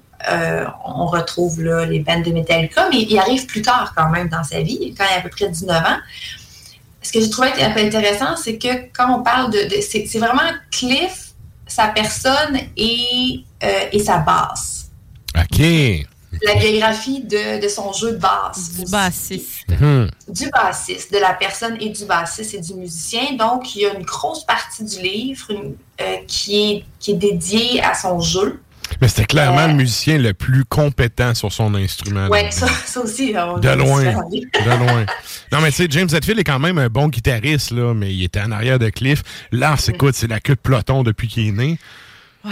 Tu sais, euh, cas. puis bon, écoute, Kirk Hammett, il a découvert le wah, ça a changé sa vie, mais tu sais, avant, t'avais quand même. Lui, il a joué avec Mustaine aussi, là, dans Oui, le oui. temps. Fait que, tu sais, Mustaine, c'est un gros ego, là. Cliff puis Mustaine, ça devait être drôle. que- Ben, drôle. Pour eux autres, ça Ils n'ont devait pas joué pas. longtemps ensemble. Hein? Ouais, mais c'est ça, ça a dû faire du feu un peu, hein. Mais ça, euh, tu sais, euh, je pense qu'il est très politically correct, l'auteur, qui est un, qui est un euh, journaliste métal bien connu, là, John McIver. OK. Euh, mais ce que, je, ce que je veux dire par le fait que c'est aussi la biographie de- du bassiste, c'est qu'il y a une grosse partie du livre qui est dédiée à, à- à son apprentissage base, donc son professeur de musique. Quand il était adolescent, Cliff, euh, il y a une grosse partie d'entrevue qui, qui lui est dédiée. Et euh, donc, on, on suit Cliff, là, on suit l'adolescent, on suit euh, comment il découvre la musique, comment un peu euh, Son il premier apprend à jouer instrument. son premier instrument. Ouais, Ce qui est intéressant aussi, et ça, c'est un livre qui est un peu à, dou- à double niveau. Je dirais, il y a pour les, les- les amateurs de musique et il y a pour les initiés à la musique. Donc, tous les gens là. Qui sont des, ba- des bassistes, qui connaissent la basse, qui- ou qui connaissent les instruments en général, Euh, il y a beaucoup de- ils, vont très, très, dans- très précisément dans les détails sur comment Cliff a modifié sa basse. OK. Euh, et euh, il y a plein de détails que, que, moi je peux pas apprécier parce que je, je suis pas une bassiste, donc je peux pas, Ben, tu je vois, peux pas dire ah c'est magnifique tout ça. moi, j'en suis un. Puis quand t'as dit au début, ah, ça parle de sa basse, puis tout, dans ma tête, je me suis dit, il a pas starté Ken Baker, certain. C'est sûr, sûr, sûr. Mais euh, effectivement. C'est quoi ça, son gear? C'est Ben ça. oui, mais C'est ça- ça. Oui, ben oui. Ouais. Ben, en tant que musicien, c'est ça que tu veux savoir. Ben c'est oui. quoi qu'ils ont utilisé pour Mm. faire l'album? C'est quoi qu'ils utilisaient en tournée? Mm. Tu sais, Maiden, ils faisaient des... euh, dans le, le booklet, là, dans le livret de, de le vinyle, là, euh, Live After Death, genre deux pages là, de c'est quoi le gear qu'ils utilisent. Évidemment, tu sais, un gars comme exemple, mon père qui joue pas nécessairement de musique, ça ne dit rien, mais moi, c'était la section que je lisais dans le livret. là, Fait que tu t'as tout ça, puis t'as Lars avec grosse griffe Oui. de canis, puis un gros marteau. Et des baguettes signature à 100 pièces en graphite. Ouais, mais je joue pas avec. Mais, ouais. Mais bon. Mais euh, si on revient euh, au- à l'apprentissage et tout, est-ce que c'est c'est son prof de l'époque qui parle ou c'est. Oui. OK, Ah, OK. nice. C'est son prof de l'époque. Son prof de l'époque, c'était aussi quelqu'un qui travaillait dans un magasin de musique et c'est lui qui a fait les modifications sur la base de Cliff. OK. Bon, Donc, euh, donc on, on voit vraiment, il dit, euh, j'ai tu sais, j'ai modifié ça, Cliff avait ça, ça, ça, ça comme, comme demande. Je suis arrivée avec telle solution, puis c'est c'est pour ça que sa base, ça sonne comme ça des fois, OK. parce qu'il y a telle modification qui a été faite sur la base de Cliff, sur vraiment ce qu'il voulait. Donc, euh, C'est c'est particulier. Parce que là, tu dis, il est rentré dans Metallica à 19 ans. Écoute, moi, à 19 ans, là, je commençais à peine à comprendre que c'est que j'avais dans les mains quand je jouais. Que tu fasses faire cost... Tu sais, je suis rendu, je vais Ouais. avoir 42, là. Là, là, je me payerais une guide custom. Je dirais au luthier, je veux ça, ça, ça, ça, ça. Ouais. Un kid de... Parce que t'es un kid, là, quand t'as pas encore 18 ans. Un kid, genre, au secondaire, là, qui arrive et dit, Hey, moi, je veux telle, telle, telle affaire. Il Ouais. Il vient-tu d'une famille de musiciens, ce gars-là, ou... non, Pas vraiment. C'est quand même Euh, particulier. dans le sens que, tu sais, ils écoutent de la musique, mais c'est pas des musiciens en soi. C'est des gens, euh, d'après ce que j'ai compris, qui avaient un, un esprit très, euh, très, très ouvert d'esprit. Puis ses Mhm. parents lui ont dit, euh, parce que Cliff, il, il a vécu la, la mort de son frère. Son frère plus vieux est décédé. Puis euh, il, il en parle pas beaucoup dans le livre parce que Cliff en a jamais parlé beaucoup, en fait. Donc, OK, on- OK. pas exactement comment lui se sentait par rapport à ça. Mais euh, c'est à cause de la mort de son frère qu'il décide de, de devenir musicien. Et dès le début, il s'est dit Moi, c'est ça que je vais être un musicien, c'est comme ça que je gagne ma vie. Ses parents lui ont dit Ben, nous, on va te supporter. Tu sais, il, il est allé à l'école de musique, il a fait le conservatoire, tout ça. Puis il a dit Nous, on, va. On va, on, va, on va te payer tes études, on va te payer l'appartement, là, tu sais, on, on s'occupe de toi. Mais tu as cinq ans, tu as cinq ans pour, pour percer, puis pour faire de ça ton travail. Sinon, après, on... On se la plug. on- tu sais. Quand Puis, ben, même, c'est cool. C'est très, très Ouais, cool. ouais. OK. C'est c'est très asiatique comme euh, mentalité, c'est-à-dire on investit tout ce qu'on a, mais Ouais. donne, donne tout ce que t'as toi Mais, avec. moi, tu je suis encore buggé sur le fait que c'est un gay red qui a même pas 20 ans. Ouais, mais c'est C'est- ça c'est- aussi quelque chose. euh, Ça, ça sérieux, tu vois, ça son me prof de musique en parle beaucoup de ça. Son prof de musique, euh, ça, ça, ça a vraiment été des entrevues que j'ai trouvé très intéressantes. Mhm. Parce que lui, il a commencé à enseigner à Cliff. Il devait avoir- Cliff devait avoir comme 14-15 ans. Ouais, ouais, Mhm. ouais. Puis il disait déjà, là, tu sais, il était fasciné par la musique classique, par des morceaux vraiment, euh, tu sais, complexe. euh, euh, complexes, par le, le, le- tu sais, le, le disco, puis, euh, tu sais, ple- ple- plein d'influences un peu funky, sauf le blues. Ça a l'air que vous parlez du blues tantôt. là. Oui, Ça a l'air que Cliff, là, c'était pas tant un grand fan. C'est pas un fan de Bob Johnson. non, les- Non, mais tu sais, je veux dire, euh, il respectait tout ça, mais c'est pas quelque chose, c'est pas une tonalité vers laquelle Ouais. il voulait aller. Mais en fait, ben, d'un sens, ça se comprend aussi parce que, tu sais, le vieux blues, c'est- c'est un guitariste avec une voix et Puis la, la contrebasse, c'est quand t'étais chanceux, t'en avais un en show, mais dans un studio, il y avait jamais ça, là. Ouais. Fait que tu sais, t'avais pas vraiment de plan. Puis une des choses que j'aime de ce bassiste-là, c'est qu'il a exploré son instrument comme il y en a d'autres qui l'ont fait aussi, mais comme peu de gens l'ont fait à l'époque. Ils l'ont exploré, exploité dans tous les sens. Non, c'est ça. Aujourd'hui, tu sais, que tu fasses ça, je veux dire, c'est normal. Je te comparerais ça avec, tu sais, Georges Saint-Pierre, il est rentré dans les MMA. Lui, c'était un, un fighter complet. Il faisait tous les arts martiaux. Là, à cette heure, tu sais, si t'es pas ça, tu peux même pas rentrer. Dans le temps, Ouais. lui, c'était comme ça qu'il faisait, c'est ça qui faisait qu'il était hot, là. Ouais. Parce que, tu sais, Ils ont toutes leurs petites spécialités, mais ils maîtrisaient quand même pas mal plus de, d'arts martiaux que d'autres. Exact. Puis tu sais, Cliff est, a quand même, quand tu regardes son jeu, tu sais, en tant que bassiste, en, en le regardant jouer, tu- il y a une technique en arrière de ça, le gars, là. Il y a vraiment Ouais. une, une grosse technique, là. Fait que, Mm. ouais, moi, tu vois, c'est, cet aspect-là, dans le livre, c'est probablement de quoi qui viendrait m'accrocher. Ouais, puis tu vois, là, il, il- bon, il raconte comment il est entré dans Metallica, tout ça. Puis avec les sorties d'albums, à chaque album de Metallica qui, qui est sorti, euh, l'auteur fait une espèce d'analyse de la basse de chaque chanson. OK. Puis il va dire, par exemple, sur, euh, sur telle tune, sur Anastasia, ben là, on l'écoute, là, à 0,46, là, on, on commence à entendre Cliff, là, ta, ta, ta, ta, puis là, après ça, à, tro- à 3 minutes 17, là, il y a un solo de basse, puis là, on peut vraiment voir sa technique ici. Puis là, il parle vraiment, là, au niveau, euh, au niveau, tu sais, vraiment Oui. de l'analyse musicale. Beaucoup plus Ah, théorique. cool à euh, jouer. Ça, moi, ça a été ouais. ma, une de mes tunes d'audition quand je suis rentré au cégep. en Ouais, musique. ouais. Fait Nice. que- Oh oui. Fait que, euh, Ben, c'est ça, justement, c'est parce pour ça, que- tantôt, quand j'ai vu le livre, je C'est un fais- grand morceau, là. Ouais. Ça reste, eh, exactement, ça reste un, un morceau, tu sais. Il y a bien des bassistes qui Ah, attaquent ce morceau-là puis sont pas capables de le digérer. Ouais, c'est- mais c'est ça. Fait que, ça. euh, mais oui, il y a vraiment, c'est une, euh, c'est une masterclass, cette tune là Mm. Ouais. Donc ça, mais je vais vous montrer le livre, là. Puis je vais vous montrer. Ça, c'est. euh, donc, le livre. Ça, c'est la vie de Cliff, OK? Ça, c'est. euh, Cliff, ici, là, il est mort, puis euh, les gens, ils trouvent ça bien triste, là, OK? OK. Ça, c'est le, ça, c'est le après, là. Ça, c'est le posthume. Ok. OK. Donc, ça, je, ça, je te dirais, là, c'est la partie du livre que j'ai vraiment aimée. OK. Ok. Il parle de Cliff. Cliff est en vie. OK. J'ai une question sur la partie posthume. Parce que Oui. le père de Cliff Burton est vraiment en arrière. Tu sais, euh, lui, il s'assure. En fait, je trouve ça vraiment hot. Il s'assure que Lars ne vienne pas tout souiller son legacy. Ah. Puis dans le fond, Génial. à toutes les fois qu'il y a des affaires par rapport à Cliff, son père, il est pas loin en arrière. Puis c'est comme, non, Ouais. ça, c'était pas vrai. Ah, ça, c'est vrai. Ça, c'était pas vrai. Ouais. Est-ce que cette partie, la, la dernière tranche, la fin, y a-tu un, un, un- un print de, de Papa Cliff à quelque part là-dessus? ou- Papa Cliff, il est là, mais il n'est pas assez là. Je vais vous expliquer pourquoi. En fait, ça, là, euh, je sais.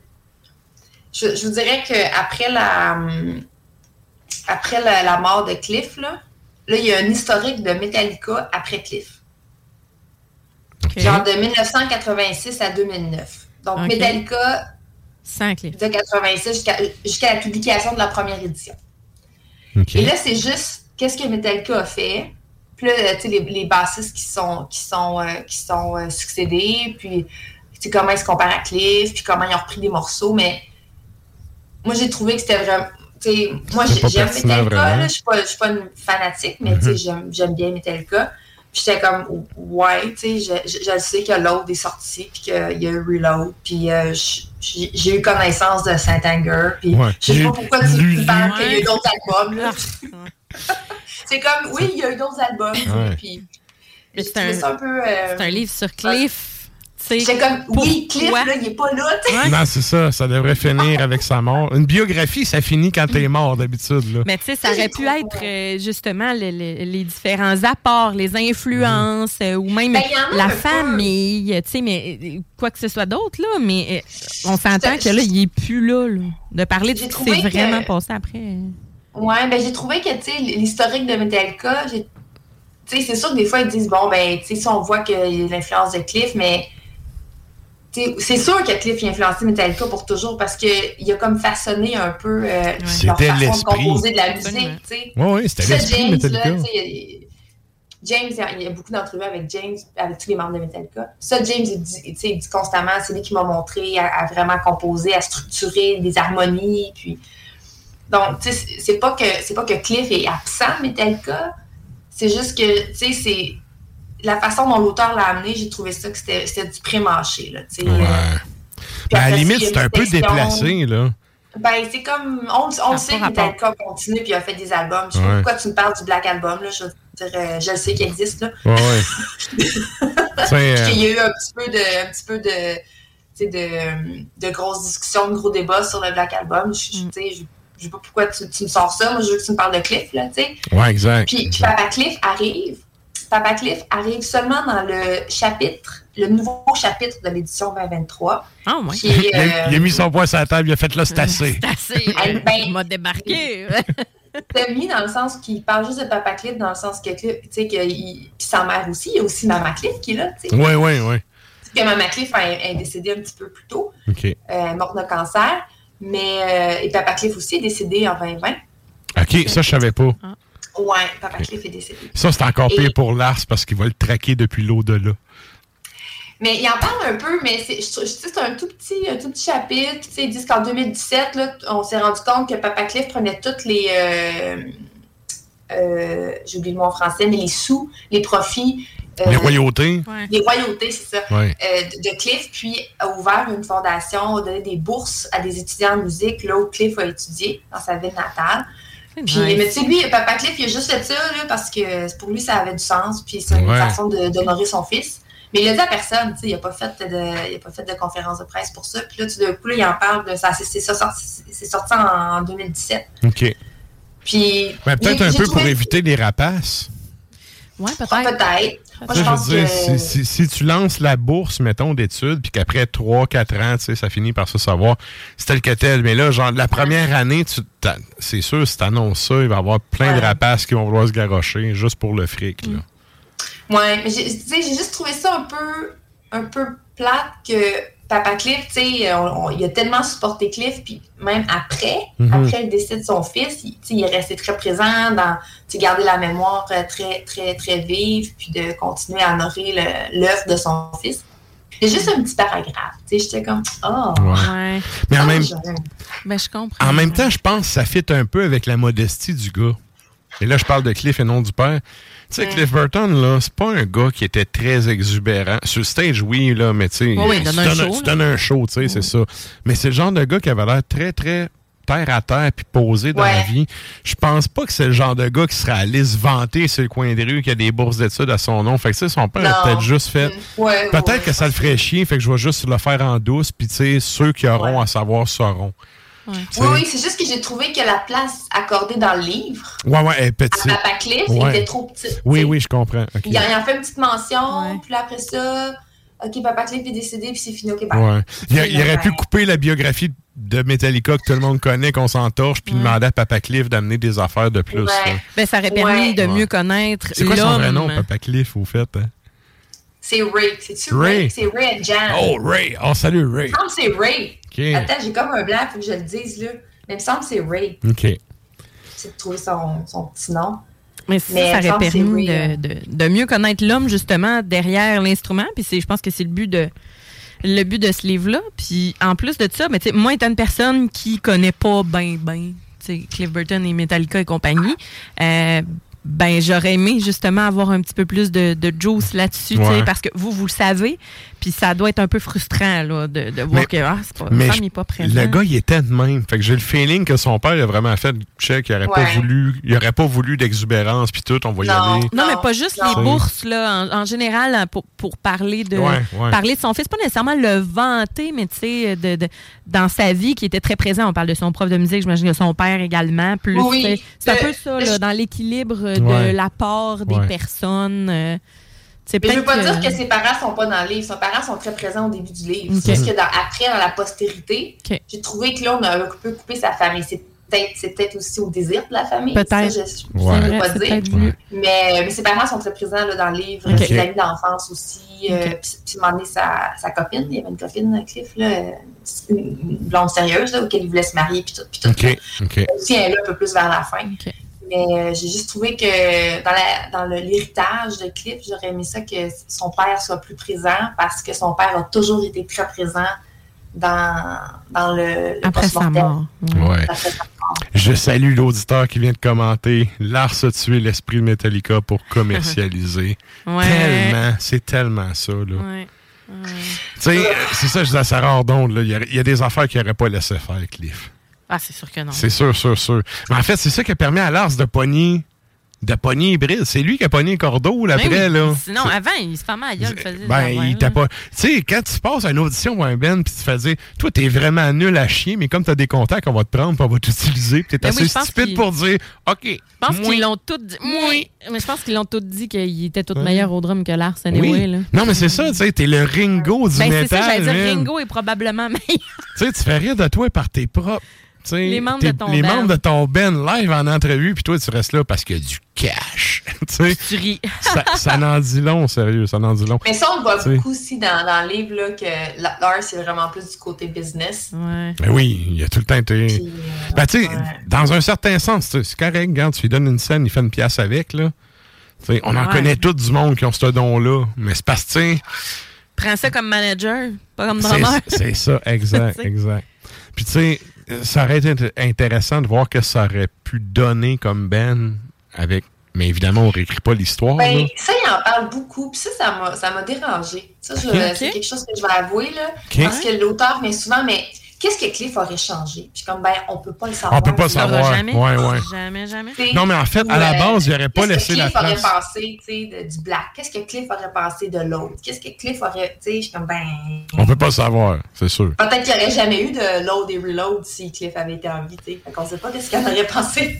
Mais en fait, je suis même pas sûr qu'il y aurait eu un Black Album. Mais tu Ben, sais, moi, je ça. pense qu'il y aurait, eu, il y aurait probablement eu un, un, un, un Black Album, mais peut-être que ce serait pas l'album qu'on Il aurait pas sonné Ouais. comme ça. Il y aurait eu le, retour d'âge un peu plus tard au lieu de l'avoir en, dans la trentaine, tu sais. Mais probablement aussi que l'album aurait été euh, serait, euh, serait sorti plus tôt. C'est sorti Ouais, 5 ans, ouais. Black Album, après, la, après, après, après Master. Ouais, ouais. Donc, pro- puis tu sais, ce qu'il fallait que- Ouais, puis la job sur Injustice, tu sais, qu'ils ont fait sa base. euh. Là, heureusement, aujourd'hui, on peut écouter les bandes, là, avec la Ouais. vraie, la vraie base dessus, tu sais, sur, euh, sur Internet, là. Mais, tu sais, essaye d'entendre une note là-dessus. Euh, Jason. Newsted, personnellement, j'ai beaucoup de respect pour ce gars-là parce que je connais personne. Tu sais, les bassistes sont habitués de manger de la merde parce qu'on est des bassistes, tu sais. Et pourtant. Et je connais personne, même, qui a mangé autant de pancakes à la marde que ce gars-là. Ah, Puis qui a toffé sa run. Ouais, Puis à un moment donné, il a fait là, l'art c'est assez chaque mon camp, là. Mais hey, il a toffé vraiment longtemps. Mm. Puis tu sais, je pense pas que Newsted, il l'a fait pour le cash. Je pense qu'il le faisait vraiment parce qu'il tripe sa musique. Là-dessus, il y a cette, cette continuité-là, je trouve, avec Cliff. C'est un passionné, Newsted. Là. Si t'écoutes des entrevues de lui, puis tout, là, en dehors de Metallica, là, c'est un triple de musique, le gars. Là. Tu sais, il, il en mangeait, là. Puis il s'est ramassé dans Metallica, il s'est comme fait écraser, tu sais. Ben, Mais il est resté, puis il a continué d'en manger, puis il en fait encore, tu sais. Fait que rendu là, respect pour ce gars-là. Je Ben- connais peu de musiciens qui ont une carrière, euh, tu sais, dans- en- un peu en porte-à-faux. Puis ça revient un peu à, tu sais, on parle souvent de Blaze Bailey, qui a, il a pogné des chaussures trop grandes à Oui. chausser avec celles de Dickinson. Peu importe qui allait prendre les chaussures de Cliff, il allait être vu un peu comme le remplaçant. le remplaçant qui n'est pas capable de remplir. En même temps, Jason Newsted avait sa propre expérience. Il avait déjà, tu sais, c'est euh, Flotsam, Jetsam, son band. Il y avait déjà de quoi en arrière, tu sais, qui venait comme appuyer ça. Puis je pense que dans une certaine mesure, il a un peu gardé le flambeau à sa façon. C'est juste qu'il s'est vraiment fait museler. Mais ça, c'est ma théorie à deux balles. Là. Ouais, Mais- mais... en même temps, un tripeux de musique, peu importe, va quand même. Il a quand même saisi l'occasion également, là, ce gars-là, là, pour faire comme voici le Ouais, moment où je peux faire des tournées de fou. Je vais endurer les gars, au pire. Mais tu sais, je vais. Mais tu vois, je pense pas. Je pense non, au contraire. Non? Moi, je pense pas Je que c'est ça, moi. Moi, il s'est dit, hey man, je peux faire de la musique à vie, Mais c'est vivre de disais, ça. de profiter de ces moments-là. C'est pas profiter. Non, non. Lui, là, c'est genre, je suis au service de la musique, puis la musique me donne cette chance-là dans la vie. C'est pas faire du cash. L'art pense à faire du cash. Ben, quand je disais profiter, c'était profiter de, de, de jouer et non pas de faire du, du cash et non. ben, ouais, prof- je, je parlais vraiment pas d'argent. Je parlais du fait que, hey, on me donne une scène pour que je m'amuse. Ouais. Mais tu vois, Trulio, ils l'ont acheté, là. Quand il a passé son entrevue, en fait, euh, on te donne un million, puis tu restes avec nous autres. Tu le vois, ça, dans le documentaire de Marde avec le psychologue à deux balles, là. Ah, hey, tu te fais donner un million, puis t'as- Man, tu viens de vendre ton âme au diable live, là. Wow. Lâchez-moi avec Robert Johnson, là, puis Crossroad, là. Ouais. Tu sais, tant qu'à parler de blues. Mais tu sais, il, il- il s'est fait comme acheter là. Jason n'aurait jamais fait ça, à mon avis, puis de ce que j'ai pu percevoir des entrevues. Bref. Mais là, je salue euh, Mike, l'auditeur qui marque Jason a tenu le band pendant les abus de James. Oui. Il y a vraiment, c'est vrai qu'il y a vraiment. Il a porté le band sur ses épaules, là, aussi. Fait que... Oui. C'est tu sais, ça qui fait le- la beauté d'un groupe, je trouve, en Mhm. général. Chacun a son, son rôle, ses, ses forces, ses faiblesses. Puis, ben, Lars, c'est la faiblesse Ben, lui-même en soi. On n'est jamais plus fort que son maillon le plus faible, hein? C'est c'est c'est rendu là. Cool. Et là, écoute, je vois le temps filer. Et là, ben, euh, habituellement, la chronique Extremo, ça marche avec des signets. Et c'est comme sur OnTap. L'excellence, c'est 5 signets. Et évidemment, la médiocrité, zéro signet. Combien de signets on donne pour cet ouvrage, Valérie? Moi, je donne 3 points- 3.2. Ah, OK, 3.2. OK. OK. Ouais. Parce que j'ai beaucoup ap- apprécié euh, connaître Cliff, Mhm. l'homme, euh, parce que je, je le connaissais euh, tra- à travers les albums de Metallica, mais parce qu'il est décédé, en fait, même euh, avant que je naisse, euh, je le connaissais pas tant que ça en fait d'homme. Mhm. Euh, donc, j'ai beaucoup apprécié ça. Excellentes entrevues aussi avec des gens près de lui, là, qui, au-delà de James, Lars et, et Kirk. là.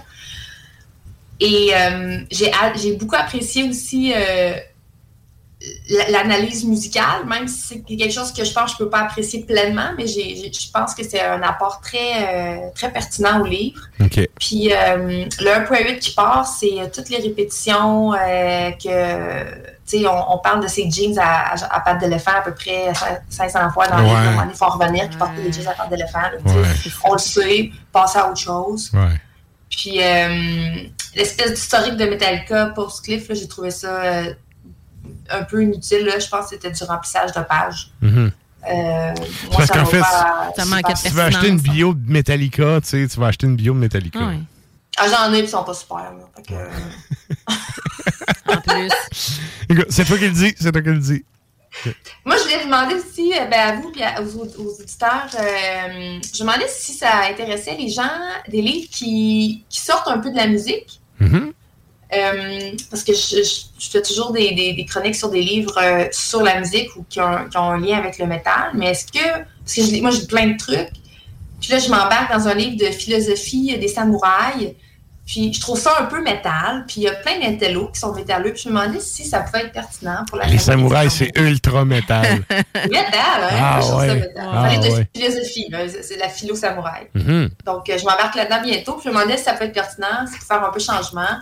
Euh, je dis pas que je quitte le livre sur le métal, pas du tout. Moi, là. sérieux, ça Euh, m'intéresse. Ben, c'est intéressant. Mais autant qu'à avoir quelqu'un qui fait des belles lectures comme ça, pourquoi ne pas nous les partager? Oui, c'est ça. Moi, j'ai lu de toute façon. Ben, c'est ça. Puis surtout que. Tant que tu sais- fais pas ces beaucoup en ondes, tout va bien. Non, ça. Inquiétez-vous pas avec ça. Good. N'ayez crainte, n'ayez crainte. Good, good. Ben, on te fait Ben oui, confiance, pourquoi Val, pas? voyons Pourquoi pas rendu là? Euh, On te connaît, puis on sait très bien que tu vas apporter euh, l'élément, les éléments critiques intéressants. Là. Bon, Il n'y a Yes. pas de trouble avec ça. Mhm. En tout cas, nous, nous je pense que nous- Les auditeurs, allez Les commenter auditeurs. ça en dessous de la oui. Allez vidéo. commenter ça. Il y a- récemment, j'ai lu aussi euh, du Dostoïevski. Puis je Ah, me demandais si c'est ça des, aussi, si c'est des lectures. euh, Ça, c'est. C'est quasiment des ça, c'est c'est- c'est- J'allais dire exactement. Exactement. C'est Doom. Ça, ouais. là, c'est un Doom. Oh, oui. Ça ah ou ouais. du Céline, là, tu sais. Ouais. Let's go. Mais euh, donc ça, je vais juste euh, demander à, à notre cher public si c'est des lectures euh, ou des, des choses qui peuvent les intéresser. Gâtez-vous, euh, chers auditeurs. Ah ouais, répondez-nous. Mike, es-tu toujours C'est là? correct, c'est correct si vous voulez pas, là, c'est cool. là. Je vais juste vous le demander. Good. Excellent. Ben, un gros merci encore une fois pour euh, cette euh, revue de, cet ouvrage-là? Je rappelle aux gens, si vous voulez vous procurer euh, le livre en question, le code ISBN est sur le compte Instagram du show. Il fallait faire un tour là-dessus. Puis évidemment, avec ça, vous allez dans une librairie, votre librairie préférée, et vous pouvez commander.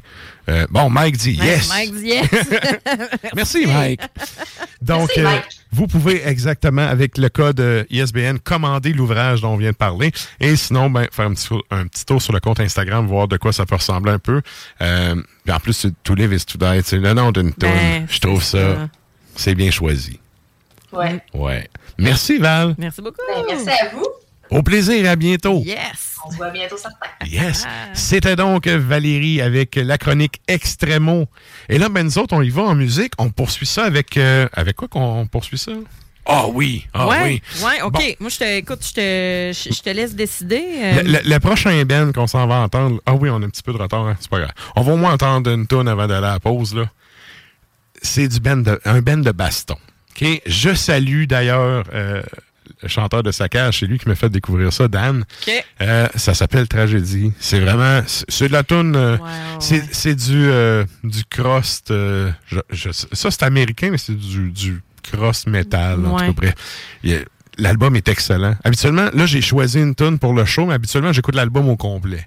Ce qui, je, je me répète, là, je l'ai déjà dit souvent, mais un album que tu peux écouter au complet, moi je trouve que c'est une qualité. Il n'y a pas beaucoup de bands qui réussissent à faire ça. Exact. Qui zéro, zéro zap. T'as pas de filler. Exact, exact. Ouais, fait ouais, qu'on va aller se taper cette tonne là puis on va aller au bloc publicitaire. Qu'est-ce qu'on s'en va entendre, Sarah? Tragedy, exactement comme tu as dit, avec euh, l'album, euh, c'est sorti en 2002. Donc, band américain, 2002, Vengeance. La pièce s'intitule Conflicting Ideas.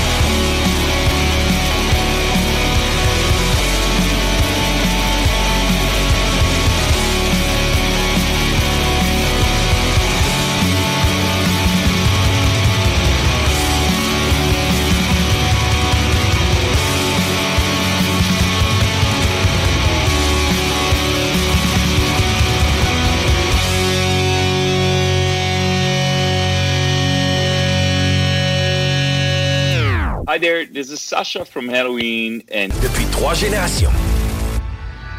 Salut, c'est Sarah Das Macabra. Tu nous écoutes tous les mercredis à CJMD, mais tu en prendrais plus. Sache que Matraque anime également Le Souterrain, un podcast métallique constitué d'une autre belle équipe de crinqués tout aussi passionnés. Et parce que podcast rime avec opinion, il n'y a pas juste Matraque qui râle et qui se sert du crachoir. Ben écoute, il a donné la chance. Ça, ça me fait penser à moi Ghost. Ouais. Écoute, euh, je- Ben, le premier Ghost est très bon. Ah, c'est pas écoutable. Ah, je les ai vus, mon show, le premier, puis c'était vraiment Pour bon. vrai, moi sérieux là, c'est j'ai essayé là, j'ai plein d'amis qui ont pas arrêté de me cock-slapper avec ça là. Ben, là j'ai fait bon, OK. Mais je comprends. Moi, Puis- Guardian, je suis pas capable. J'ai essayé autant comme autant, puis ça n'a jamais voulu. Ben tu vois gars, ça c'est un des rares groupes de power que je suis capable d'écouter un album au complet. Ah ouais, moi, ça me donne. Le Souterrain, c'est le podcast officiel d'Ars Macabra. Viens faire un tour sur les pages Facebook et Instagram ou passe directement par le blog au arsmediaqc.com pour y télécharger les nouveaux épisodes.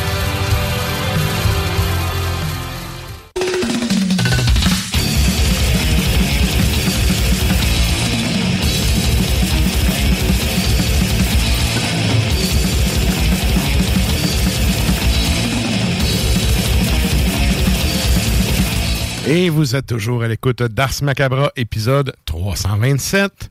Et là, ben, euh, on entame cette nouvelle heure. On y va avec la toune longue, sans plus tarder. Ah, c'est vrai, question de la semaine avant. Oui, oui, ben, On va tarder, question de la semaine. on va tarder juste un petit peu. Yes. Juste un petit peu. Euh, on vous demande euh, dans la question de la semaine, euh, qu'est-ce qui vous a allumé cet été? Est-ce que ben, ça peut être un, un album, ça peut être un- un- une sortie, euh, un concert, ça peut être une rencontre euh, particulière, mais c'est quoi la sortie ou la parution qui vous a le plus allumé durant l'été? Donc, euh, on a quand même une couple de commentaires qui sont rentrés. Merci beaucoup. Continuez de commenter. On fait un retour là-dessus à la fin de l'émission. Et là, ben, on s'en va au segment de la toune longue.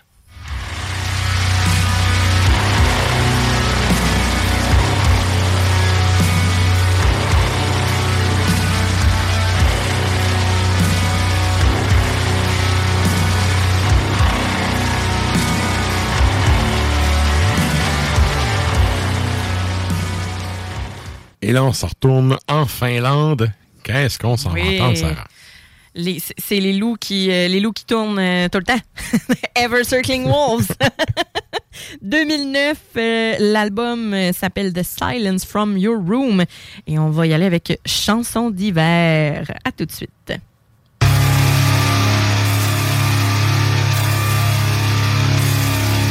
Donnie, what did Roberta Sparrow say to you?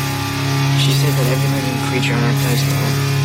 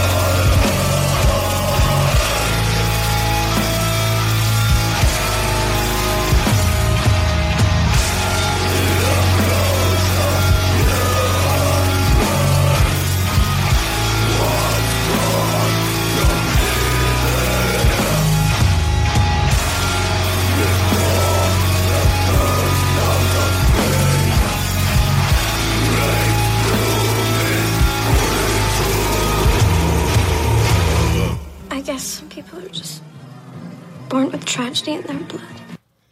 Oh yeah! Ah ouais. C'est là que tu vois que la, la toune, elle enchaînait avec d'autres choses qu'on jouera pas. Ouais, c'est un peu ça. Et là, ben, c'est le moment. On arrive, euh, on entame bientôt la dernière demi-heure. Fait que c'est le moment de nous joindre parce qu'on s'en va parler à qui? À qui, à qui? Monsieur Pierre-Yves. Et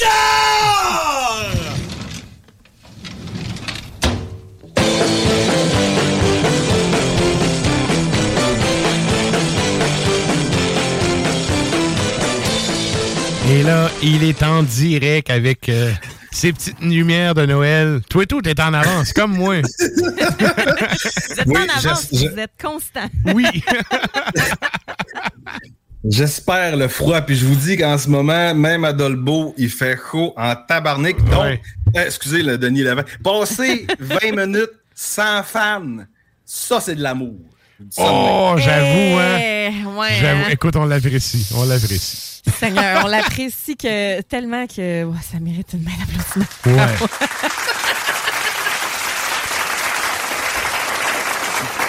Et là, Là, écoute. là, en début de show, Sarah a dit le ya-ya, le- l'enfant terrible du lac, le Hasboula du métal, mais elle a jamais dit le sexe Bedard. symbole, le, le sexe symbole de ce show-là. En tout cas, je sais pas si c'est une mais en tout cas. Tout est dans Oh le pinch. Tout est dans le pinch. Voilà. Vous Et savez là- que c'est pas mon genre de commentaire, alors. euh, Et donc, euh, ben c'est ça. Écoute, on va le t'affiler. On va y aller drap là avec ton premier fait d'é- d'éphéméride. le premier fait. Alors, euh, aujourd'hui, j'ai- pris beaucoup de fun à faire ma chronique parce que c'est beaucoup d'affaires que j'ai découvert moi-même et on, on va s'instruire aujourd'hui, tu sais. Tant que ça ne des parle pas de ton corps, tout va bien. Non, non, Ah. ça, les bananes de ce côté-là. C'est des affaires que tu fais comme, ben oui, je savais pas, mais à cette heure, je vais le savoir. OK, tu sais. OK. C'est- pas des affaires d'histoire du Québec, c'est pas des affaires de guerre, c'est pas des affaires que je parle beaucoup de boxe, de baseball. c'est des affaires un peu inédites. Des, des fun facts. Des fun facts, mais des affaires super intéressantes pareil. OK, OK. Donc, le 6 septembre 1900 mille- 1716, le premier phare est construit en Amérique. OK. Là, on fait comme, c'est c'est quoi cette affaire-là? Alors, le- euh, en fait, le premier phare, là, on voit sur la photo ce que je vais en parler plus tard, mais le premier phare reconnu est le phare d'Alexandrie qui a été construit en Égypte dans les années moins 300, moins 280. Mhm. Le phare avait 450 pieds de haut. C'était une des sept merveilles du monde ancien, mais il a malheureusement été détruit par des tremblements de terre en à peu près 19 1300. Mais là, ce qu'on voit à l'écran présentement pour les gens qui nous suivent sur Facebook, c'est le phare qui est situé sur euh, euh, une petite île en marge de Boston qui s'appelle le Boston Light. OK. OK. OK. Donc, euh, ce phare-là... Premier est- phare d'Amérique. Premier phare d'Amérique, ben, des États-Unis d'Amérique. Ouais. OK. Euh, tu sais, on Miracle. Oui, l'Amérique au Ouais. complet dans Ouais. ce temps-là. Donc, donc, les phares, on savait qu'ils servaient pense à- juste à l'aigle, là. America. America! Fuck yeah! Donc, euh, ce phare-là servait à guider les bateaux, euh, évidemment. Et euh, histoire un peu co- comique de ce phare-là, c'est que le premier gardien, un homme qui s'appelait, euh, attention à son nom, George Worthy Lake, donc un gars qui travaillait beaucoup dans l'eau. en fait, il retournait à la maison des fois pendant certaines saisons. Donc, à un moment donné, il est Pendant allé les au saisons sèches. C'est ça. Fait qu'il il est revenu à la maison et en retournant au phare, malheureusement, s'est noyé avec euh, sa femme et sa fille. Donc, tu fais comme, hey, c'est un, une job dangereuse, Mhm. gardien de phare. Quand même, quand même. Je Et sais là- aussi que tu t'en vas avec ton extrait, mais je te laisse aller. Ah, mais Oui, laisse-le sorti- aller, là. Ouais. J'ai sorti d'autres petites affaires, dont la, la première affaire que je me suis dit, c'est qu'est-ce que Sarah me demanderait si je faisais une chronique de phare? Elle me demanderait sûrement, est-ce qu'il y a des femmes qui ont été gardiennes de phare? Est-ce qu'il y a des femmes qui ont été gardiennes de phare? Et là, je te dirais oui, Sarah, parce que gardienne Wow! de phare, c'est une des premières jobs gouvernementales du 19e siècle. Malade. Malheureusement, c'est parce que leur mari décédait qu'ils prenaient, Ils prenaient le relais. prenaient le phare. Il t'a fait jusqu'au prentemps. Prenez le. prenait les compétences de weareuse puis il allait se spotter en haut du fort.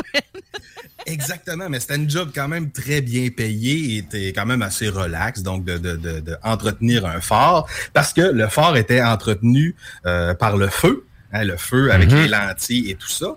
Sauf que la deuxième question que je me suis dit, c'est qu'à un moment donné, la technologie a bien dû rentrer là-dedans. Mais est-ce que Alors, la vous demande- technologie, es-tu rentré là-dedans? Puis ouais, dis-nous ça.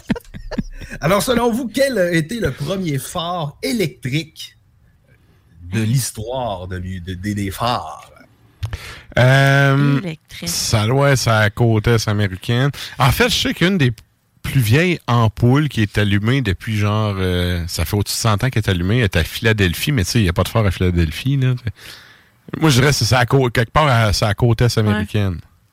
Ben, euh, t'as un peu raison, parce qu'en 1866, le premier phare électrique a été la Statue de la Liberté. Ça, c'est- ah, OK, ils ont, ils ont allumé la torche puis ça servait de phare, dans le fond? Exactement, ça servait de phare Oh, OK. avec une ampoule électrique. OK. Ah, Intéressant. Là, j'ai poussé mes recherches, puis je me suis dit, c'est quoi les trois phares les plus hauts au Québec? Parce qu'on en a des phares, tu sais. Ouais, celui de la- euh, le Marthe ou la Marthe en Gaspésie, il est malade. Ouais. Euh, euh, je l'ai pas. Je Ben, il est pas. cool, mais les, les plus connus. Les plus connus, euh, je sais pas. Ouais. Les plus connus, même les plus appréciés sur TripAdvisor. Donc, les gens sont allés commenter les phares. Ça, c'est de la Oh. dévotion. Il est allé checker les mais- commentaires là-dessus. Pour vrai, c'est, ce sont des lieux euh, tellement intéressants parce que, tu sais, ça reste euh, un endroit qui est quand même. C'est construit, c'est à l'abri de la tempête en plus. tu sais. Mhm. Puis c'est un métier solitaire. euh, tu sais, c'est- on dirait qu'il y a- il y a quelque chose de, de froid, de québécois, justement, de très euh, fort. C'est moi- Fort, fort. Ah. C'est moyen, c'est moyen solitaire, en fait. Parce que souvent, tu sais, euh, en fait, quand j'étais allé visiter celui-là Oui. que je parlais, là, euh, le gars, la, petite- la petite guenille s'essuyait. Malade, malade. Euh, il nous avait fait visiter ça, puis tout. Puis dans le fond, t'avais plein de, de la bouffe, du stock qui était c'était stocké dans le bas. Fallait que tu gères tes ressources parce que sinon, euh, t'étais dans la merde. Là, tu si, si- si ça inondait ou quelque chose pendant l'hiver, t'avais plus rien pour toffer jusqu'au printemps. Souvent, c'était une famille puis tout. Fait oui, solitaire, mais tu sais, solitaire avec ta famille. Tant que ça vient pas comme Shining, Ouais. tout va bien. Non, non, c'est ça. Dans le sens, ben, solitaire parce que t'as as quand même. euh, t'as- t'as des chiffres euh, sont longs longtemps Oui. aussi. là. Ben c'est oui. plutôt, euh, plutôt dans ce sens-là. Mais Exact. solitaire, dans c'était pas. C'est pas un village complet qui va s'en occuper en non, général. non. Mais c'est pas le genre de job. je me- le gars, il me contait ça, puis je me disais, ouais, c'est pas le genre de job que j'aurais aimé faire. Non, ça, c'est Mais bon. certain. Ben, c'est pour quelqu'un qui veut la sale paix. Oui. Où c'est qu'il faut qu'on aille à ce Je moment-là? veux la sale paix, mais pas euh, nécessairement d'un fort, tu sais. Mais peut-être que tu trouverais la sale paix à faire tes peintures oui. dans un phare. peut-être, peut-être. Alors, Puis on va euh, où le, pour premier- ça? Le premier phare le plus haut au Québec, lui qui, qui a vraiment nommé 5 étoiles, c'est le phare qui s'appelle le phare du pot à l'eau de vie, qui est à Rivière-du-Loup. Ouais, en fait, t'as plein d'affaires touristiques autour de ça. C'est celui-là que je mets à l'écran, là? Oui, Euh, euh, oui, je pense que oui. Je pense que oui. T'as un Je petit pense rest- que t'as oui. plein de petits restos, des crémas. Le monde qui ont des Honda Civic s'en vont boucher là. Écoute, non, mais t'es à Rivière-du-Loup, là. tu sais, euh, Oui, oui. on salue nos auditeurs de Rivière-du-Loup, d'ailleurs. Ben, je Euh, vais passer, mais allez le voir. C'est le genre Ouais. d'affaire que mon chum et moi, on aime le, bien. le club des civiques, c'est là, ça se passe. Là. Non, non, mon colique des Ouais. civiques. Mais vrai, là, c'est sûr qu'on est rendu au mois de septembre, là, mais t'as une petite crème molle bien cool pas loin de là. Nice. Ouais. Bon, ça.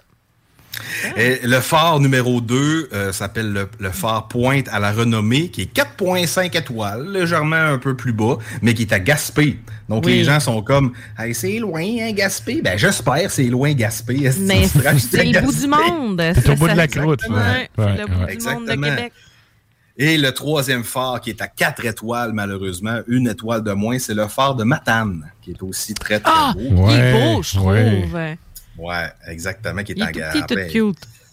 Ouais, ouais, ouais. Donc, euh, le, le Québec et l'histoire du Québec est empreint des phares. Et au niveau musical, euh, cet été, j'ai vécu une passe un peu spéciale où j'avais de la misère à écouter du métal. Ça- on en a déjà parlé un petit peu dans les shows puis dans la conversation privée. Puis j'étais comme, Ah, c'est- j'ai de la misère. J'écoute bien d'autres choses. D'ailleurs, j'ai commencé avec mon piano un, un 30 jours, un cours de blues. Donc, Yeah! et qui semble être le thème de l'émission d'aujourd'hui. Ben, écoute, ça a viré de même, Ben c'est oui. ce qu'on fait. Donc, euh, j'ai choisi un band qui a illuminé ma voix lorsque j'étais perdu dans la mer du black Oh. metal. Oh. Je vous présente un extrait de Commodus qui a sorti un album euh, cet, an- euh, cet été, en fait. Commodus, qui est un groupe australien qui est né depuis 2017. On en a déjà- déjà parlé un petit peu dans le souterrain. C'est bien brutal. Ouais, ouais, ouais. Il y a une chance, une chance qu'il est 8h30, là, parce que. C'est pas commode. Alors, on va aller écouter euh, Winter Blade of the War Rat de l'album Red of the Bleeding Snowfall et on se pousse ça à l'instant.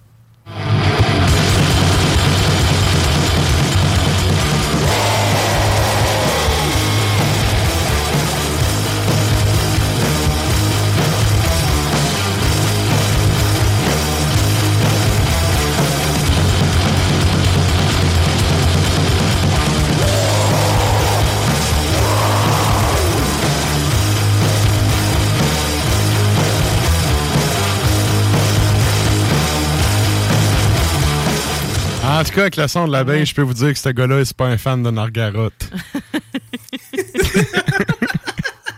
Bien dit. Et là, on y va avec ton deuxième fait.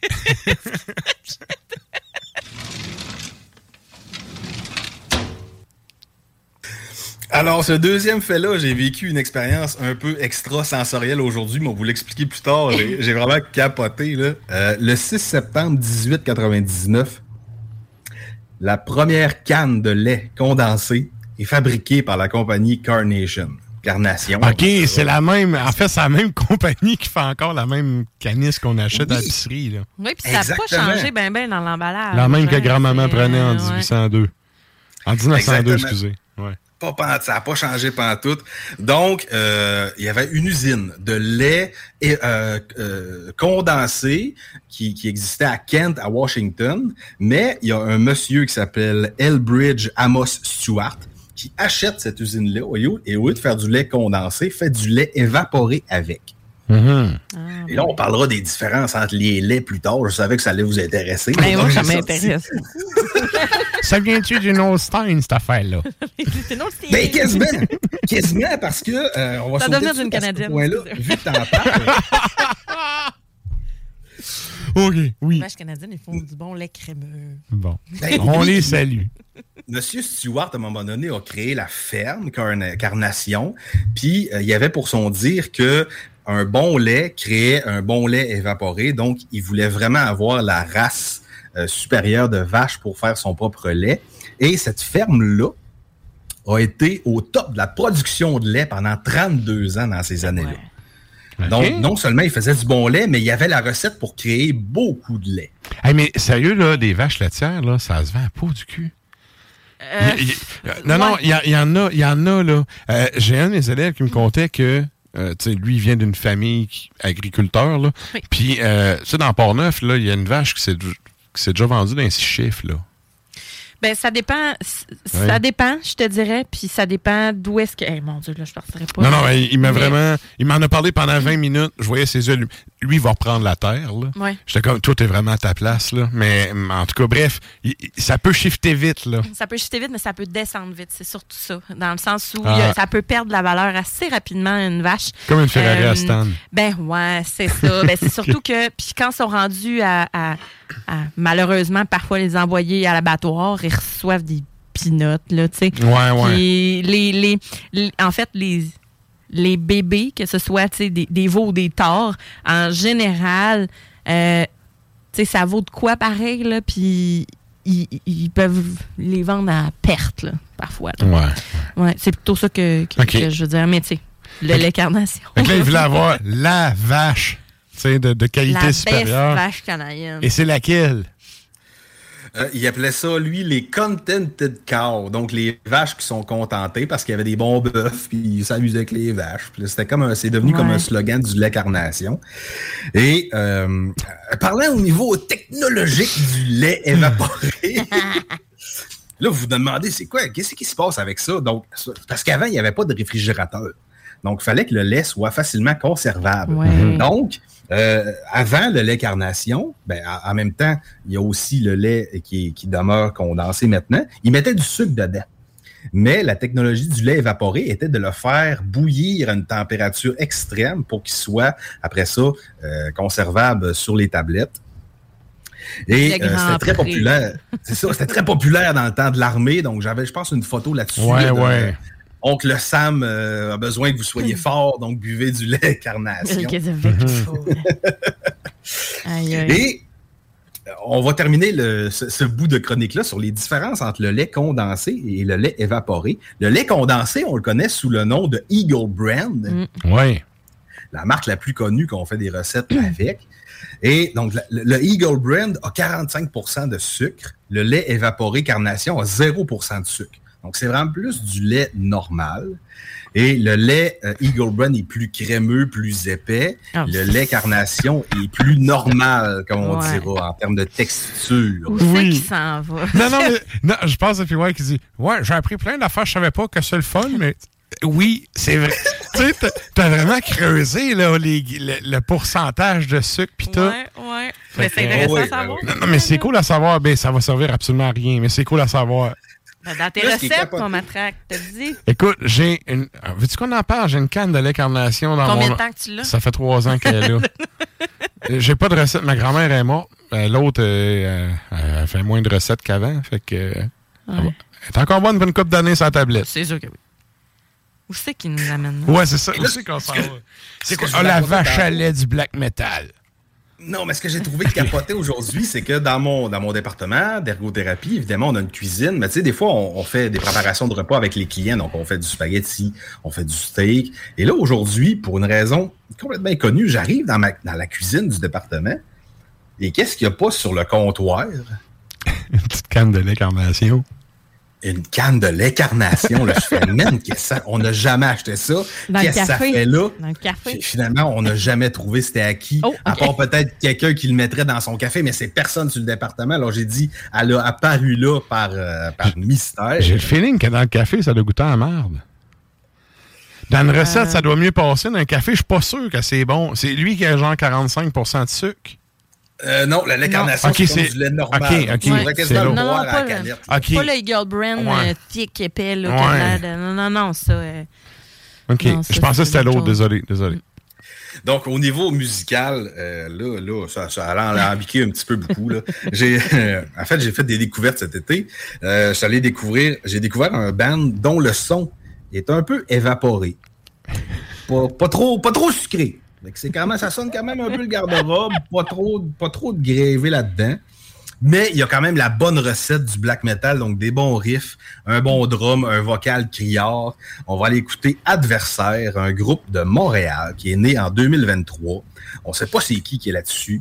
Ils ont sorti deux, ils ont eu deux sorties en 2023. Et là, on va écouter une pièce du split avec Sensorial Numbness qui s'appelle Marteau de lumière. On voit les influences un peu euh, nordiques là, avec Ben le logo, ben avec oui. le- le- le- bref, euh, c'est- j'ai trouvé ça bien bon. On va aller écouter ça. Good.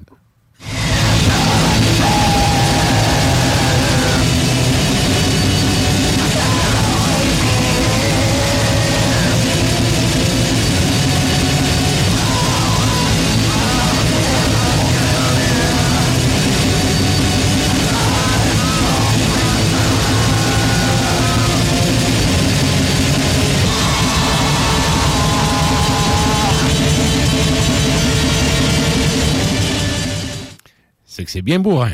Il est pas content. Good, good. Je vais aller, euh, je vais aller porter une oreille à ça. Je connaissais pas le projet. Ouais, et comme, euh, comme disait Sarah, j'aime beaucoup ça parce que sur Bandcamp, c'est gratis. That's OK. it. Et ça, ça nous amène à ton troisième fait. Alors là, je vois que le temps file, il est déjà 20h43 et vous avez la, la rhétorique finale à faire. Et on va quand même parler d'un fait extrêmement intéressant qui devrait piquer la curiosité de Sarah, encore une Oui. fois. Le 6 septembre 2007 souligne le décès de Luciano Pavarotti. Oui. Et là, je, je sais que Sarah, tu as des connaissances en termes de musique et en termes de chant, donc je me suis Oui. dit ça va, ça va sûrement t'intéresser. Alors, pour les gens qui ne connaissent malheureusement pas Pavarotti, qui, qui vivent probablement dans une... Éduquez-vous, dans, Seigneur. dans une- dans Ouais, c'est comme un peu de la base, là.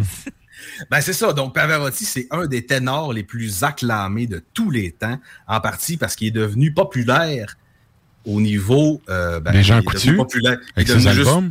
Populaire, c'est ça. Il est devenu populaire Ouais, au niveau de la population générale. Mhm. Oui, ben Pavarotti était, tu sais, était, oui, avec les, les trois ténors, etc. Mais tu sais, il n'y a pas eu beaucoup de, tenu beaucoup de rôles en tant que tel. Il était vraiment beaucoup dans l'interprétation.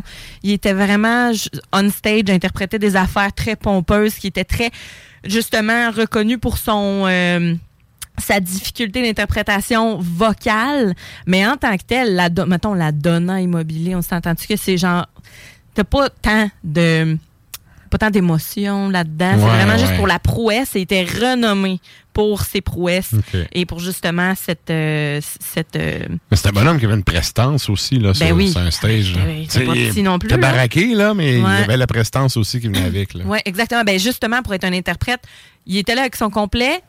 On stage, oui, il y a eu des, des rôles là aussi. Là, par en haut. Mais, tu sais, ouais, puis c'est. Mais Pavarotti a, a été longtemps, justement, sur le stage, interprété à la mode. euh, pas masterclass, là, mais tu sais. Ouais, ouais. euh, Ben, les caméras l'aimaient beaucoup, puis il a donné aussi. Là, Ben c'était oui. lui que tu voyais tout le temps à télé. ben oui, puis c'est un. Ça, c'est- c'est- Quand on dit les grands classiques, il en fait partie. C'est ça. Oui, oui. OK, good.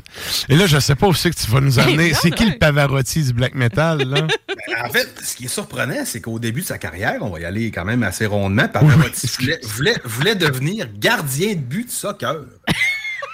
Là, tu fais comme, hey, OK. Euh, Flash à droite, vire à gauche. Ouais. On y souhaite, là, tu sais. Mais, tu sais. Puis après ça, ben, sa mère a dit, non, non, tu ne devrais pas, tu devrais pas gardien de soccer, tu vas être enseignant. Là, il a fait, OK, ben, je vais être enseignant. Fait que là, il a commencé à faire une job à temps partiel en étudiant la musique et en étant enseignant. Hein, à, à cette chaleur-là, il aurait sûrement fermé ses classes. En tout cas. Non, non, mais non, c'est comme des cochons, pas de fans, puis that's it. On rit bien, mais Pavarotti, il avait chaud. Il, était, il, Ben avait, sa oui. petite, euh, il avait sa petite euh, son affaire, puis son écharpe, puis Ouais. ses affaires, puis il était tout le temps. Et lui, puis il y avait les spotlights sur lui en plus. Il était gros, puis en plus, il était vraiment là. euh, c'était pas facile. Bon, c'était pas facile. J'imagine courir après le ballon. Hey, un but de soccer, ça fait 3 km. Ouais, Peut-être que dans le Ah temps, il ouais. était plus en shape, là aussi. Là. Va pas- Ouais, ouais. On n'est pas gros à faire, ici. Ah non, on est déjà gros. C'est ça. C'est ça. Et un peu comme tu disais, Sarah, euh, il a fait partie des trois ténors de l'humour avec Placido Domingo. Pas et de l'humour, José- juste les trois De ténors. l'humour. Mais on est ténors. Oui. Mais on est habitué de dire les trois ténors de l'humour parce Oui. qu'on dirait qu'ils nous ont tellement stylé les oreilles avec ça dans les années 90-2000. Ben, en fait, j'ai- Mais- j'ai sorti le nom. hein. On avait Steve Diamond, Michael Rancourt et Louis-Philippe Beaulieu. Mais on- eux autres, on va essayer des Tous des gars dont on parle plus tant depuis tabarouette, des années, sérieux. Non, Rancourt. Plac- Placido Domingo, s'il Je me rappelle plus de ces histoires de poudre dans le journal, là, mais ça, c'est une autre histoire. Mais ce qui est assez capoté avec les trois ténors de, pas de- les trois ténors, point, c'est que euh, c'est l'album classique le plus vendu de tous les temps avec Ouais. 10 millions de copies d'albums. Et Pavarotti a quand même vendu lui-même 100 millions d'albums à lui tout seul. Mais il y a beaucoup. Tu vas voir dans, mettons, tu sais, ma mère, elle- ma mère, elle avait un album ou deux. Tout, tu sais, tous nos parents ou grands-parents ont quelque part dans leur collection un petit, un Ouais. petit album de Pavarotti à quelque un, part. un 45 tours d'Elvis qui traîne à quelque part. Un peu, là. ouais, c'est un Ouais. peu ça. Ça fait partie de, des meubles. Mais c'est ça, dans les années 90, il était en vente chez Jean Coutu, tu sais. Ah ouais. Ça a l'air de rien, mais le réseau Jean Coutu, là, c'est- Ouais, pas ça- dans le métal, là, mais tu sais, mettons. C'est la palette. Ginette Renault, là, elle a sorti un album juste d'un Jean Coutu. Parfait. Elle allait faire justement des meet and greet d'un Jean Coutu. J'adore. Ouais. ouais. J'aurais été aujourd'hui. Eh, écoute, hey, on est en train de te cracher ça, mais non. On te laisse aller, on te laisse aller. Euh, Dernier fun fact sur. euh, ben, fun fact, fact- fait intéressant sur Pavarotti. C'est le seul chanteur d'opéra à avoir fait une performance à Saturday Night Live. Hein, c'est vrai? OK. Donc, ce Wow. gars-là est allé à SNL et il Mais a chanté. très populaire. Il a dû se faire vraiment bâcher parce que, tu sais, c'est un milieu ultra C'est encore drôle. rigide, là. C'est encore drôle. Ah ouais. bâché par euh, Par, le par milieu ses classique. collègues. Ben oui, le milieu classique, on se fait, se fait là. Toi, t'allais faire le clown à la TV. Mais il était déjà dans le mode, tu sais, il- dans, les- dans les chanteurs classiques, comme je disais, Ouais. il était déjà en mode juste performance. Il allait on stage, il interprétait une tune, Ouais. il y avait un récital, puis il sacrait son camp. Il était pas. Il avait le faisait droit, pas même beaucoup de, pas de- de gros opéras en tant que tel. Il n'a pas été impliqué probablement début de carrière, mais vers la fin de sa carrière dans le temps de Saturday Night Live, c'était déjà établi que tout le monde connaissait Pavarotti. Pavarotti c'était comme le Paris Hilton de Ouais. l'opéra dans le temps. Mais tu tu sais, à 100 millions d'albums vendus, tu peux te dire ta gueule à quelqu'un qui vient t'écœurer, là. Moi, Sur ton choix de carrière. T'as combien d'albums vendus, toi? Zéro? Ouais, c'est ça. Ta gueule. Ouais, moi, je fais juste comme, euh, tu sais, populariser ou du moins euh, rendre accessible la musique classique aux gens. Mais ce que- je veux dire, c'est que le milieu classique est ultra fermé, Ouais, ultra élitiste. Si vous Ouais, pensez ouais, que le black metal est élitiste, vous connaissez, vous connaissez pas le classique, là? Ouais. Tu sais, c'est ultra élitiste, ultra hautain pour les bonnes et les mauvaises raisons. Mm. Tu sais, probablement qu'il a dû se faire euh, lancer une coupe de poignard dans le dos. Heureusement, il y avait le dos large. Et là, je sais pas, c'est que on va s'en aller avec ça. écoute, il reste 11 minutes, je te laisse aller.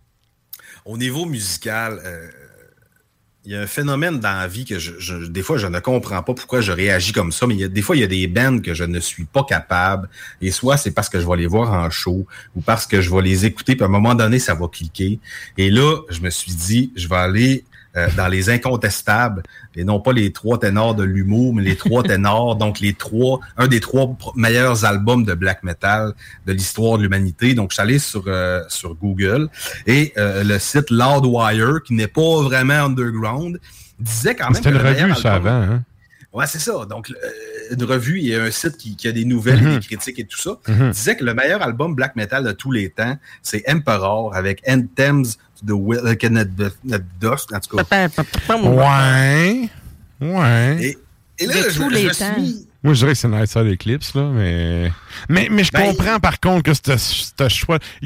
Ouais. Musicalement parlant, il est vraiment plus poussé que ce que sa mode faisait, parce que c'est Ishan qui a comme repris euh, lead, là. C'est plus poussé puis tout, mais en termes d'influence, je pense que ce qui est sorti avant a eu plus d'impact. Mais ça, c'est. En tout cas, ça, c'est moi, là. Ben, en fait, il était pas loin non plus, puis il y avait plein d'albums d'Immortal, plein d'albums de Dark Throne, mais j'ai commencé à écouter cet album-là, Anthem, ce que j'ai ici en CD, parce que tout le monde l'a acheté un moment donné. là.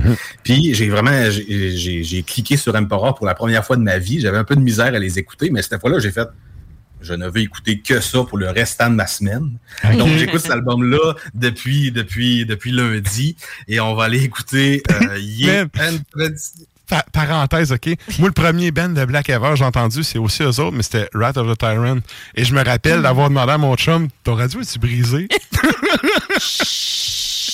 C'était la première fois ever que j'entendais un son low-fi de même, puis Ouais. dit, non, non, mais c'est la production que demain. J'étais comme, OK.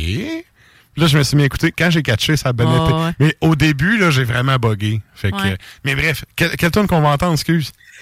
Ye Entrance Emperum de, de, de Emperor qui est en Norvège en 91. Ouais. Et là, euh, shame on me de ne pas avoir cliqué sur Emperor avant. Je les aimais, mais je les adorais pas. Et maintenant, je les adore. Ah, génial.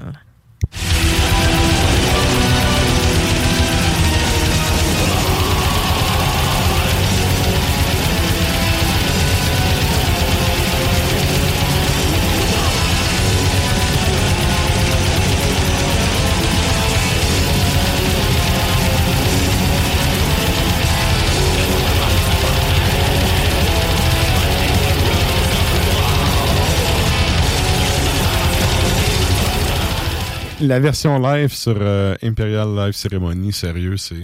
Le, D- DVD, il est. C'est que c'est bon. C'est un de mes classiques, là, je l'écoute euh, régulièrement.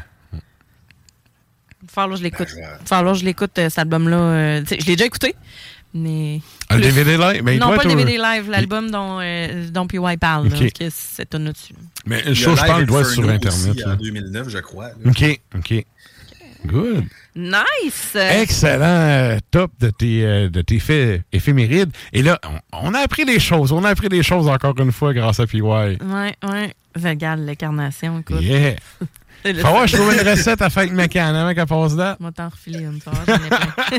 Ben, c'est ça, je me disais, si j'avais eu plus de temps, j'aurais dit à Sarah, tu peux-tu nous faire un petit sucre à la crème, quelque chose à amener à J'ai Ah, plus de j'avoue, recettes hein. avec du Eagle Brand, mais euh, ouais, ouais, de l'incarnation, ouais. Je, je vous en sors, promis.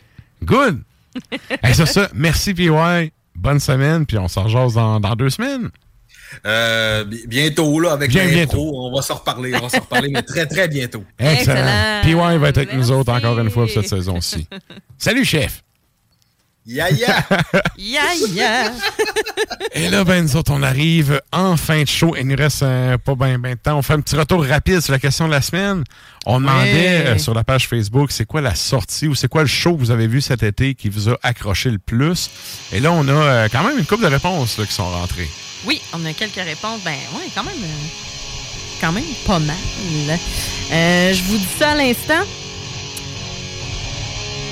On vous demandait en fait qu'est-ce qui vous avait allumé cet été? Que ce soit des nouvelles, euh, des nouvelles rencontres, euh, des, un show, un album euh, qui, qui vous a intéressé puis qui vous a allumé. Et là-dessus, on a reçu, on a Stan qui nous dit Cavalera, les remakes des vieux Sepultura. Ouais, ouais. C'est sorti quand, ça? Ben, cet été, mais à peu près. Début Ah, d'été? je sais pas, je sais pas. Mais moi, je suis vraiment heureux qu'il y ait eu la réunion des frères. là. Ça fait un bout, là, mais je suis vraiment heureux de ça. On a, oh my god, euh, je ne sais pas c'est quoi, malheureusement, David a, po- a posté la, la pochette. Tiens, t'as peu m'aller voir ça. Euh, faille. Non, pas tous, voyons. Bon, je ne sais pas. Je ne sais pas ce que c'est, malheureusement. Euh, Peut-être que toi, tu le sais, par exemple. Ensuite, euh, Kevin euh, Tadoche nous dit euh, Passéisme. Ah le oui. nouvel album. Il y a un nouvel album, ça, je savais pas. L'autre d'avant, il est excellent, sérieux. Fait que je sais pas quand est-ce qu'il est sorti non plus. Ça m'est passé sous le radar, littéralement, pour euh, Passéisme. Mais c'est qui est quand même euh, Kevin qui est une excellente source de nouveautés également. Euh, on a Alex Cossette. Pour vrai, je pense que c'est pas mal la tournée de mon oncle Serge, euh, mon oncle et Anonymous. On m'a dit qu'ils étaient excellents en show, mais moi, j'avais jamais eu la chance de les voir ensemble sur scène. Euh, J'ai tellement pas été déçu que je vais les voir pour la troisième fois de la tournée le 15 septembre. Sinon, le Shred Fest a été une super expérience. J'espère que ce festival durera longtemps. Moi, c'est ça. euh, j- J'en ai entendu parler, euh, sais, par-ci, par-là. Mhm. Puis Pour vrai, ça avait l'air du tonnerre. J'ai trouvé le nom de l'album que David a posté. Oui. C'est Astriferous. C'est un band qui vient du Costa Rica. C'est du, c'est Ah. du, euh, avec le logo, on, on le sait, c'est du death metal. Ouais, c'est évident. Yes.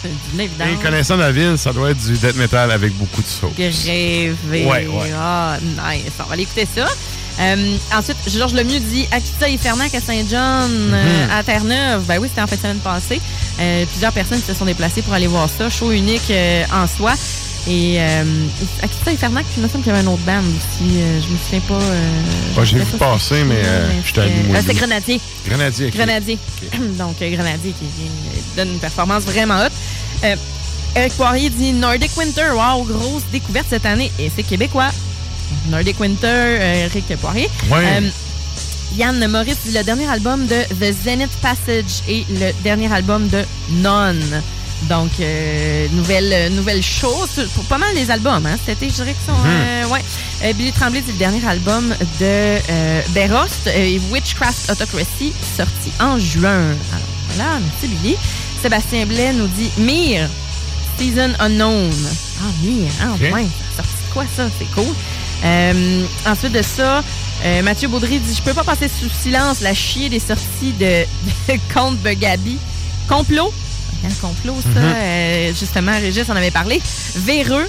Euh, Gothammer, Pénombre, Feu Follet, il y a des bijoux là-dedans. J'appuie le Nordic Winter aussi. Good, good. Et oui, mon oncle et les euh, alcoolites ont fait renaître une bête fort sympathique. Alors, euh, voilà, pour ce qui est des.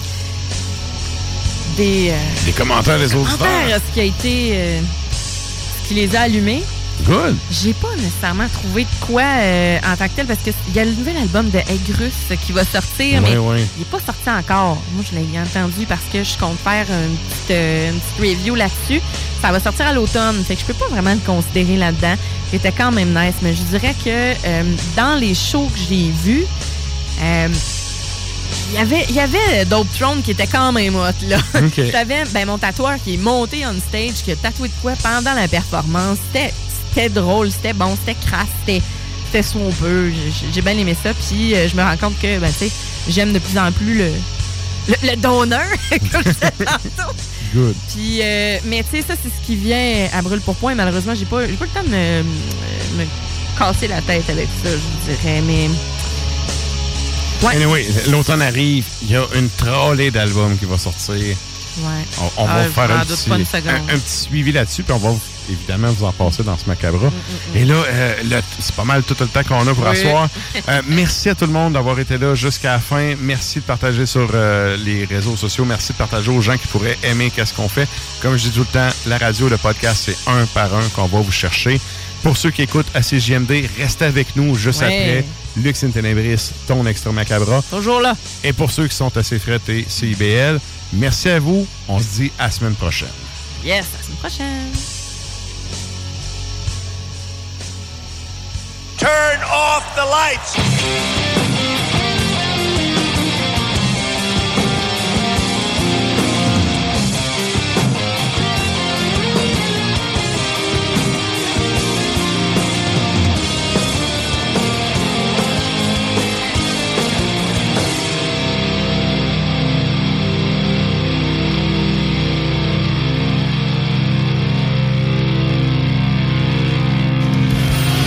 Macabra vous a été présenté par Alimentation Chaloux.